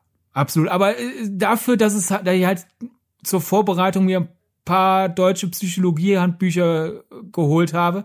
Dafür, dass die dann auch relativ positiv über den Zeigarnik-Effekt reden, ist die deutsche Wikipedia im Vergleich schon ziemlich negativ. Okay, das ist ein Argument. Ich. Warum ist eine andere Frage. Vielleicht ist auch der Hauptverantwortliche für den Artikel oder die Hauptverantwortliche hatte einfach einen schlechten Tag. Und eigentlich war das alles gar nicht so negativ ja. gemeint, wie es letzten Endes seit Jahren liest. Wie es sich seit Jahren so ja. liest. Ich glaube, das, was wir hier aufdecken, nennt sich Indizienbeweis. Das heißt, es ist kein Beweis, aber die Indizien sprechen dafür. Nein. Okay, dann lass uns doch mal ähm, so ein bisschen überlegen, vielleicht auch im Hinblick darauf, was der Effekt bei uns, wenn es ihn denn gibt, bei uns hinterlassen hat. Was sind denn so die Sachen, auf die wir uns jetzt noch groß freuen? Weil ich gestehe, ich glaube, bei mir ist es wirklich Doctor Strange. Ähm, und ansonsten, ja, sind aktuell, so doof das klingt, keine Projekte aktiv in der Mache, außer vielleicht der neue Ant-Man, auf den ich jetzt so zwingend gewartet habe, weil ich meine, von Black Panther 2 hört man, also da kann das Produkt nichts für und es tut mir so leid, wenn wir haben uns hier ja schon so oft darüber aufgeregt, dass Filme durch schlechte Produktionsbedingungen beziehungsweise durch Nachrichten von schlechten Produktionsbedingungen im Vorfeld direkt abge, äh, abgewatscht werden, so nach dem Motto, ja, das kann ja alles nicht gut sein, wenn es so viele Probleme gibt. Black Panther 2 anhand dessen zu bewerten, wie der Dreh bisher läuft, das weckt, also ich sag mal so, ich bin da neugierig darauf, wie krass man das dem Projekt anmerkt und Ja. wie ich Marvel kenne, wahrscheinlich eher weniger, ähm, weil die da ja dann doch ganz gut darin sind, das alles äh, so fertig zu machen, dass man es nicht sieht. Ähm, aber ansonsten, wie gesagt, neben Ant-Man, ich fand den Love and Thunder Trailer nicht so spannend. Ähm, wie gesagt, ganz anders bei Doctor Strange. Deshalb würde ich sagen, ist Doctor Strange aktuell das, worauf ich mich am meisten freue. Ich bin in der Seriensache nicht so firm. Also kann sein, dass du mir gleich von einem Serienprojekt erzählst, bei dem ich sage, ach, ja, das klingt cool. Aber ansonsten würde ich erstmal sagen, ist Doctor Strange das, worauf ich mich am meisten freue. Ist ja aber auch am erreichbarsten aktuell. Ist vielleicht auch nochmal so ein Effekt. So das, was du am schnellsten kriegst, findest du auch am besten. ähm, ja, so viel dazu. Ja, ich meine, einerseits du als Mark Ruffalo Freundin wirst dich wahrscheinlich auf She-Hulk freuen, wenn dir das erstmal ein bisschen stärker vor der Nase dengelt. Okay. Äh, sonst das Halloween-Special, gerade du. In, in welchem, wo, bei, was jetzt? Ja, auf, auf Disney Plus. Ach, es gibt ein Marvel. Davon habe ich zum Beispiel noch gar nichts gehört. Es wird ein Marvel Halloween Special geben. das klingt sehr, sehr cool. Also da habe ich, ist schon bekannt, wer dabei ist, weil das höre ich gerade zum ersten Mal. Da sind unter anderem dabei äh, Gael Garcia Bernal Mhm. und Michael Giacchino, den wir ja alle als Komponist kennen, äh, wird da sein Regiedebüt führen. Ach, okay. Dann bin ich gespannt. Also ein Ja. Halloween-Special mit den Marvel-Leuten. Sehr gerne. Ja. Äh, wie ist eigentlich deine Erwartungshaltung zu Guardians 3? Ich bin ja gar nicht so der große Guardians-Fan. Ich hatte bisher, also na, nach dem ersten war ich recht ernüchtert. Also ich, ich mag den. Ich finde, es ist relativ schwer, die Guardians-Filme überhaupt nicht zu mögen. Aber ich bin jetzt auch nicht der Riesenfan davon. Den zweiten fand ich sogar einen Tick besser, aber jetzt auch nicht so, dass ich sage, oh, die waren am Ende des Jahres in meinen äh, Lieb bei meinen Lieblingsfilmen dabei.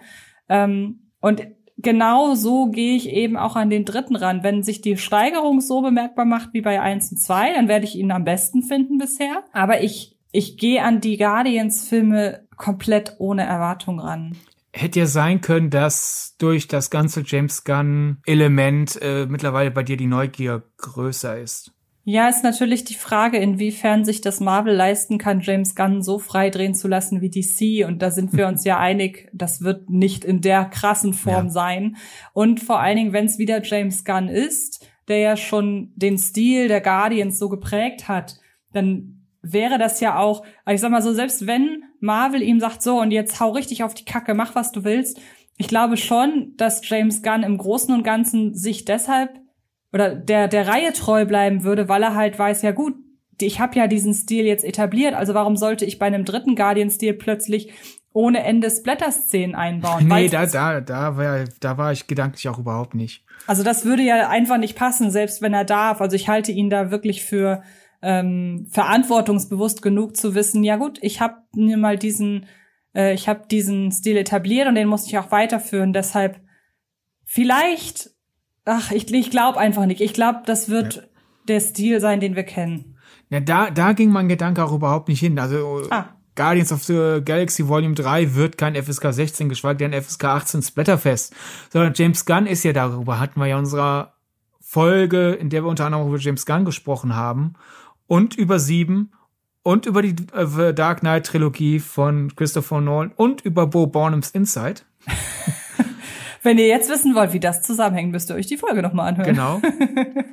da haben wir ja beide nochmal auch gesagt, es ist ja schade, dass James Gunn nur irgendwie so auf seinen Splatter reduziert wird, weil er ja auch wirklich sehr viel von seinem Herz in seine Filme legt. Ja, das stimmt. Und darum war meine Neugier, weil mir geht's ähnlich wie dir mit den Guardians-Filmen.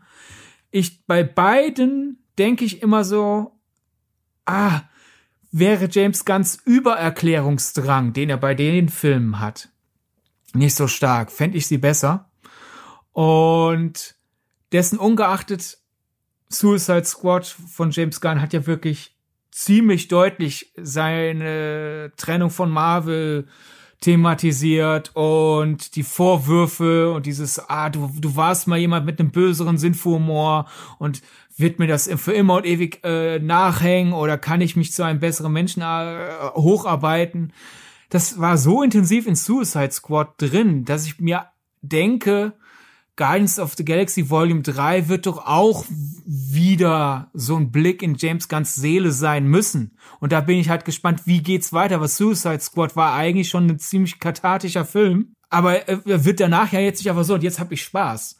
Also da, da wird schon irgendwas sein und da bin ich durchaus deswegen interessiert, wie dieses James Gunn reißt sich die Seele aus dem Leib, malt die bunt an, wirft die auf die Leinwand und die Leute sitzen davor und essen Popcorn und denken, ach, das macht ja Spaß, wie dieses Experiment weitergeht. Ja, unter den Gesichtspunkten dürfte es auf jeden Fall interessant sein.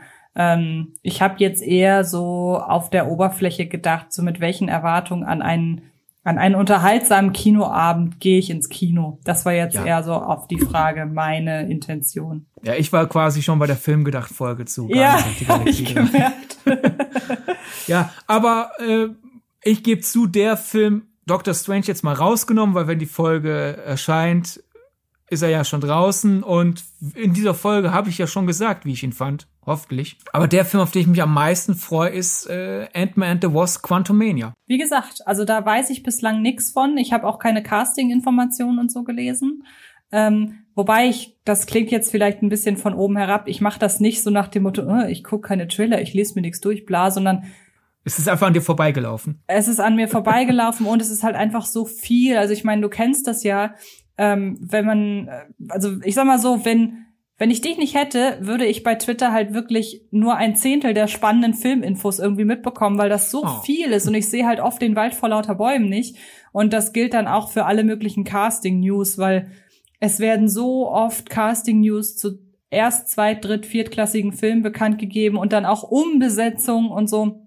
Und da bin ich leider schon längst draußen aus, äh, aus irgendwelchen Casting-News. Deshalb, ich weiß überhaupt nichts zu Ant-Man bisher, aber bekanntermaßen sind ja Ant, also sind ja die lustigsten, die lustigen Marvel-Filme in der Regel meine Lieblingsfilme. Ant-Man, Spider-Man und daher, ja, natürlich freue ich mich auf Ant-Man, ganz klar.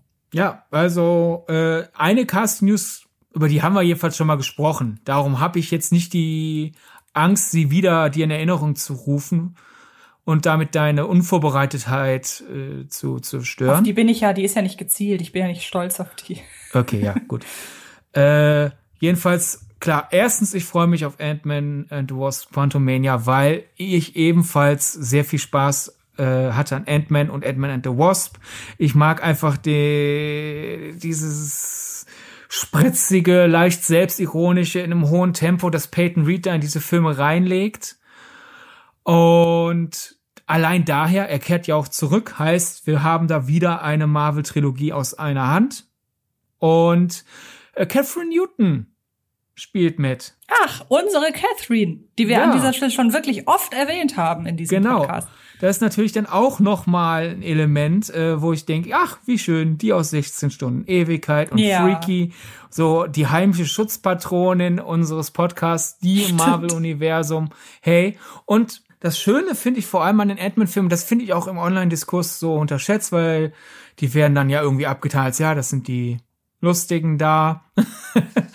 äh, generell am Peyton Reed finde ich schön, der hat so überraschende Einflüsse auf seine Filme und nicht im Sinne von der packt da Referenzorgien auf sonst was alles rein, sondern wirklich, hey, ich hole mir das Tempo aus dem Film und äh, die Attitüde an die Witze aus dem Film und so ein bisschen so Farbästhetik daraus und nehme ich das zusammen und da erstens, weil er halt kein Haushaltsname ist. Also, wenn ich jetzt Peyton Reed in die äh, Fußgängerzone schrei, denken alle, was, was brüllt der Idiot darum? Da, da dreht sich niemand um und sagt, ja, den mag ich.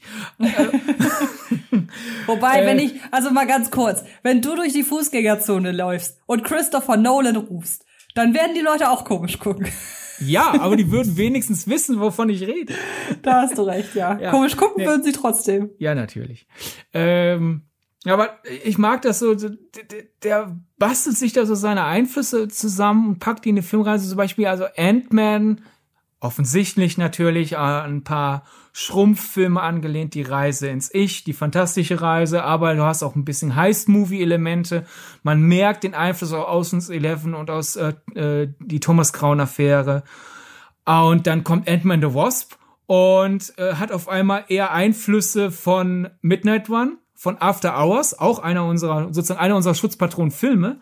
Die Zeit nach Mitternacht, über den reden wir ja oft.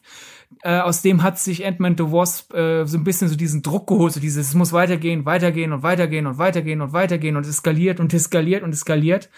Äh, dieses Element hat er auch ein bisschen so aus Iswas-Doc von Peter Bogdanovich abgeholt. Also man merkt da so diese Verfolgungsjagden in, in San Francisco. Da hat Peyton Reed sich so vorbereitet und den Film echt noch mal ein paar Mal angeschaut, so ein paar versucht, ein paar Lehren rauszuziehen. Und dann noch Buster Keatons äh, Seven Chances. Chances? Jetzt sind wir wieder ich und meine Aussprache. Sieben Chancen. und äh, dann aber auch noch die Nacht der Abenteuer. So ein 80er Touchstone Familienabenteuer Spaß. Und das klingt, das, also niemand denkt sich doch, wenn er eine Karte für den nächsten Marvel-Event-Film, auch noch den nach Infinity War, kauft, da denkt sich doch niemand so, und jetzt werde ich einen Film bekommen, der sehr viel von Iswas Doc und die Zeit nach Mitternacht hat. Ne? Da wartet doch niemand. Das mag ich. Ich habe bisher hat Peyton Reed sich nicht in die Karten blicken lassen, wofür er sich für Quantumania inspirieren lässt. Und daher so diese Entdeckungsreise allein. So, ich habe keine Ahnung, was er jetzt als nächstes macht, nach den Einflüssen auf Ant-Man und Ant-Man and the Wasp. Und da, da kommt eine größere Unberechenbarkeit rein, finde ich, als in anderen Marvel-Filmen. Allein daher. So diese Kombination aus äh, dasselbe Team, das mich bisher überholt hat, plus wer weiß, was da an Einflüssen drin landen werden. Das, das ist das, was mir aus den kommenden Marvel-Filmen so am meisten entgegenlacht. Und ich finde, an dieser Stelle sollten wir das, was du gerade über deine Erwartungen an Ant-Man 3 gesagt hast und äh, das Ganze stützt auf Beobachtungen in Ant-Man 1 und 2, das sollten wir als Beispiel dafür nehmen oder als, sagen wir mal so, wenn das nächste Mal eine Diskussion im Internet anrollt zum Thema Marvel-Filme sind ja alle gleich, dann sollten wir diesen Teil ausschneiden und irgendwie so als akustisches Meme unter jede dieser Diskussionen veröffentlichen. Oh nee, ich will kein Meme werden. Lass das, lass das. Nein, akustisches Meme, habe ich ja gesagt. Wobei Auch ich mir nicht. gerade überlege, wie das funktionieren könnte. Aber naja. Als Gegen These. Als Gegenthese. Aber nein, das ist Damit doch, wir sind doch, wir sind doch einfach beide Leute, die immer wieder sich im Grabe umdrehen, in ihrem Bett umdrehen, äh, genervt, wenn wir hören, ja, aber Marvel macht hier mal das Gleiche. Ja, es gibt natürlich eine Formel über allem, aber in dieser Formel gibt's Variationen. Und das Aber haben wir mir kann niemand erzählen, gesagt. dass ein Filmuniversum, in dem äh, es eine Sci-Fi-Komödie gibt, die Einflüsse von Peter Bogdanovich hat, das äh, und ein anderer Film ist äh, Endgame. kann man nicht erzählen, dass das alles gleich ist. Aber Dafür muss man ja empfänglich dafür sein, das auch zu sehen. So. Eben, darauf wollte ich hinaus. Die Sache ist natürlich die, es hat natürlich auch mit Nähe, mit Nähe zu tun, weil von, vom Fernen, klar, für jemand, für den das Filme sind, die man ab und zu mal guckt, und erst recht für jemand, der ab und zu von diesem Film mitbekommt, sie gucken muss aus beruflichen Gründen und sie nicht mag, ja, sind das, sind das alles so Superheldenfilme. Fair enough. Aber wenn man, ich finde, wenn man die sich wirklich anschaut, ist da eine große Varianz drin. Und das sollte man denen dann schon zugestehen. Es ist genauso wie wenn jemand sagt, alle Romcoms sind gleich. Da denke ich mir halt auch, wirklich. ne? Und klar, wer, wer das Genre hasst, für dich sind die vielleicht alle gleich, aber dann sag ich ja, du ah, betrachtest die aber auch gerade aus äh, fünf Kilometer Entfernung ohne Fernglas. Und Also hier natürlich möchte sehen die von wieder- dort alle gleich aus. Ja, und hier möchte ich wieder selbstkritisch sein, weil ich möchte das Ganze hier positiv abschließen, wie immer. Wenn ich in Sachen Fantasy unterwegs bin, also klassisches äh, High Fantasy, nicht irgendwie Filme mit Fantasy-Elementen, sondern wirklich High Fantasy, dann stehe ich da auch manchmal vor und denke mir so, ist doch alles das Gleiche. Nenn mal zwei, die in deinen Augen gleich sind, damit wir auch jetzt den Voreffekt haben. Also jetzt Ja, natürlich nicht Herr der Ringe 1 und 2. Nein, aber wenn ich, nehmen wir mal ein Beispiel, wenn ich mir sowas wie Warcraft angucke, Ja. dann denke ich doch, ich habe Warcraft schon tausendmal gesehen. Da kann ich jetzt spontan noch nicht mal irgendwie große Referenzen zuziehen, aber ich gucke Warcraft und denke, eine Welt mit Monstern. Juray. So, das ist meine, das ist aber in diesem Genre, wenn ich halt richtig schlechte Laune habe und dem Genre was Böses wünsche, dann gucke ich einen Fantasy-Film so. So, das kann ich halt Warcraft auch machen. Wäre die Chroniken von Narnia für dich genauso wie Warcraft? Ich habe Chroniken von Narnia nie gesehen. Ja, dann funktioniert's damit nicht. Ähm, der Hobbit. Der Hobbit und Warcraft sind für dich das gleiche. Nicht ganz, aber das ist doch, guck mal, das sind beides Welten, die sich jemand ausgedacht hat mit Wesen. Ja. Gut, aber du gestehst dir zu, über Warcraft und der Hobbit äh, eins zu sein, das sind, Fil das sind Filme über Welten, die sich wer ausgedacht hat, und da laufen Wesen rum. Du würdest dich nie, nie bei- auf Twitter so über Fantasy äußern und sagen, ihr seid blöd, wenn ihr Fantasy mögt. Das stimmt. Schaut doch mal, Was wie ich- gleich die sind. Was ich sehr, sehr nett von dir finde, ist, dass ich eigentlich was total Selbstkritisches sagen wollte und du versuchst mir jetzt zu zeigen, dass ich das gar nicht sein muss. Das finde ich sehr, sehr lieb von dir. Ja, ich meine, die Sache ist die, du hast keine Ahnung von Fantasy, gibst es aber Ja. auch zu. Und Eben. wenn du dich mit Fantasy auseinandersetzen musst, dann versuchst du ja näher ranzugehen. Genau, und wenn dann mal sowas kommt, das zählt nicht ganz, weil es ist kein High Fantasy, aber wenn dann mal sowas kommt wie sieben Minuten nach Mitternacht, wird auch ein Film mit einem Fantasy-Element äh, plötzlich zu meinem Lieblingsfilm aller Zeiten. Das muss ich auch sagen. Schönes Schlusswort. Lieblingsfilm aller Zeiten ist immer ein schönes Schlusswort für unseren Podcast. Okay, lieb, mein Liebling, Lieblingsfilm aller Zeiten, Drei Caballeros und Fluch der Karibik am Ende der Welt. Also Pirates of the Caribbean am Ende der Welt. So. Ja. Ha, haben wir das dann darfst auch- du noch einen zweiten Lieblingsfilm, ich habe auch zwei genannt. Äh, ah, puh, ich überlege gerade. Ich sage einfach die Filme, die beim. Äh, wisst ihr was? Ich verrate das gar nicht. Guckt einfach in meinen Letterboxd-Account. Da stehen meine aktuell vier Lieblingsfilme. Und Der Teufel trägt Prada. Ja, da, da kommt im Titel auch was Ausgedachtes vor. Ja, Prada ist auch nicht vom Himmel gefallen, da musste sich erst jemand hinsetzen. Du sagst es. Nein, aber weil der Teufel trägt Prada tauscht immer regelmäßig mit 30 über Nacht. Das kommt immer gerade, immer was ich gerade als letztes geguckt habe, das tausche ich immer regelmäßig aus, die beiden. Die anderen, die da stehen, sind, sind sehr fest in Stein. Jedenfalls, Letterbox ist ein gutes Stichwort. Denn- Exakt, das war der Gedanke. Bei Letterboxd findet ihr uns nämlich unter dem Filmgedacht-Account. Da äh, archiviert Sydney sehr brav und sehr fleißig jede Folge um sämtliche Filmtitel, die gefallen sind. Da könnt ihr gerne mal reinschauen, habt ihr einen schönen Überblick. Wenn ihr meinen persönlichen Letterboxd-Account folgen wollt, dann sucht ihr einfach nach Einfach Antje. Also nicht einfach neues Wort Antje, sondern zusammengeschrieben einfach Antje. Ähm, und ansonsten Kontaktaufnahme wie immer über Twitter, Instagram. Da heiße ich jeweils Antje Wessels. Und jetzt darfst du noch sagen, wo man uns kontaktieren kann. Auch mit Film gedacht natürlich. Ja, mich findet ihr bei Twitter als Sir Donnerbold, auf Instagram als Sidney Schering und auf Instagram, Twitter und Letterboxd findet ihr Filmgedacht unter dem Namen Filmgedacht. Und wir freuen uns sehr auf, äh, ja, meinetwegen, wenn ihr neugierig seid, so, was hat Edmund in the Wasp mit Iswas Dog zu tun? Fragt mich.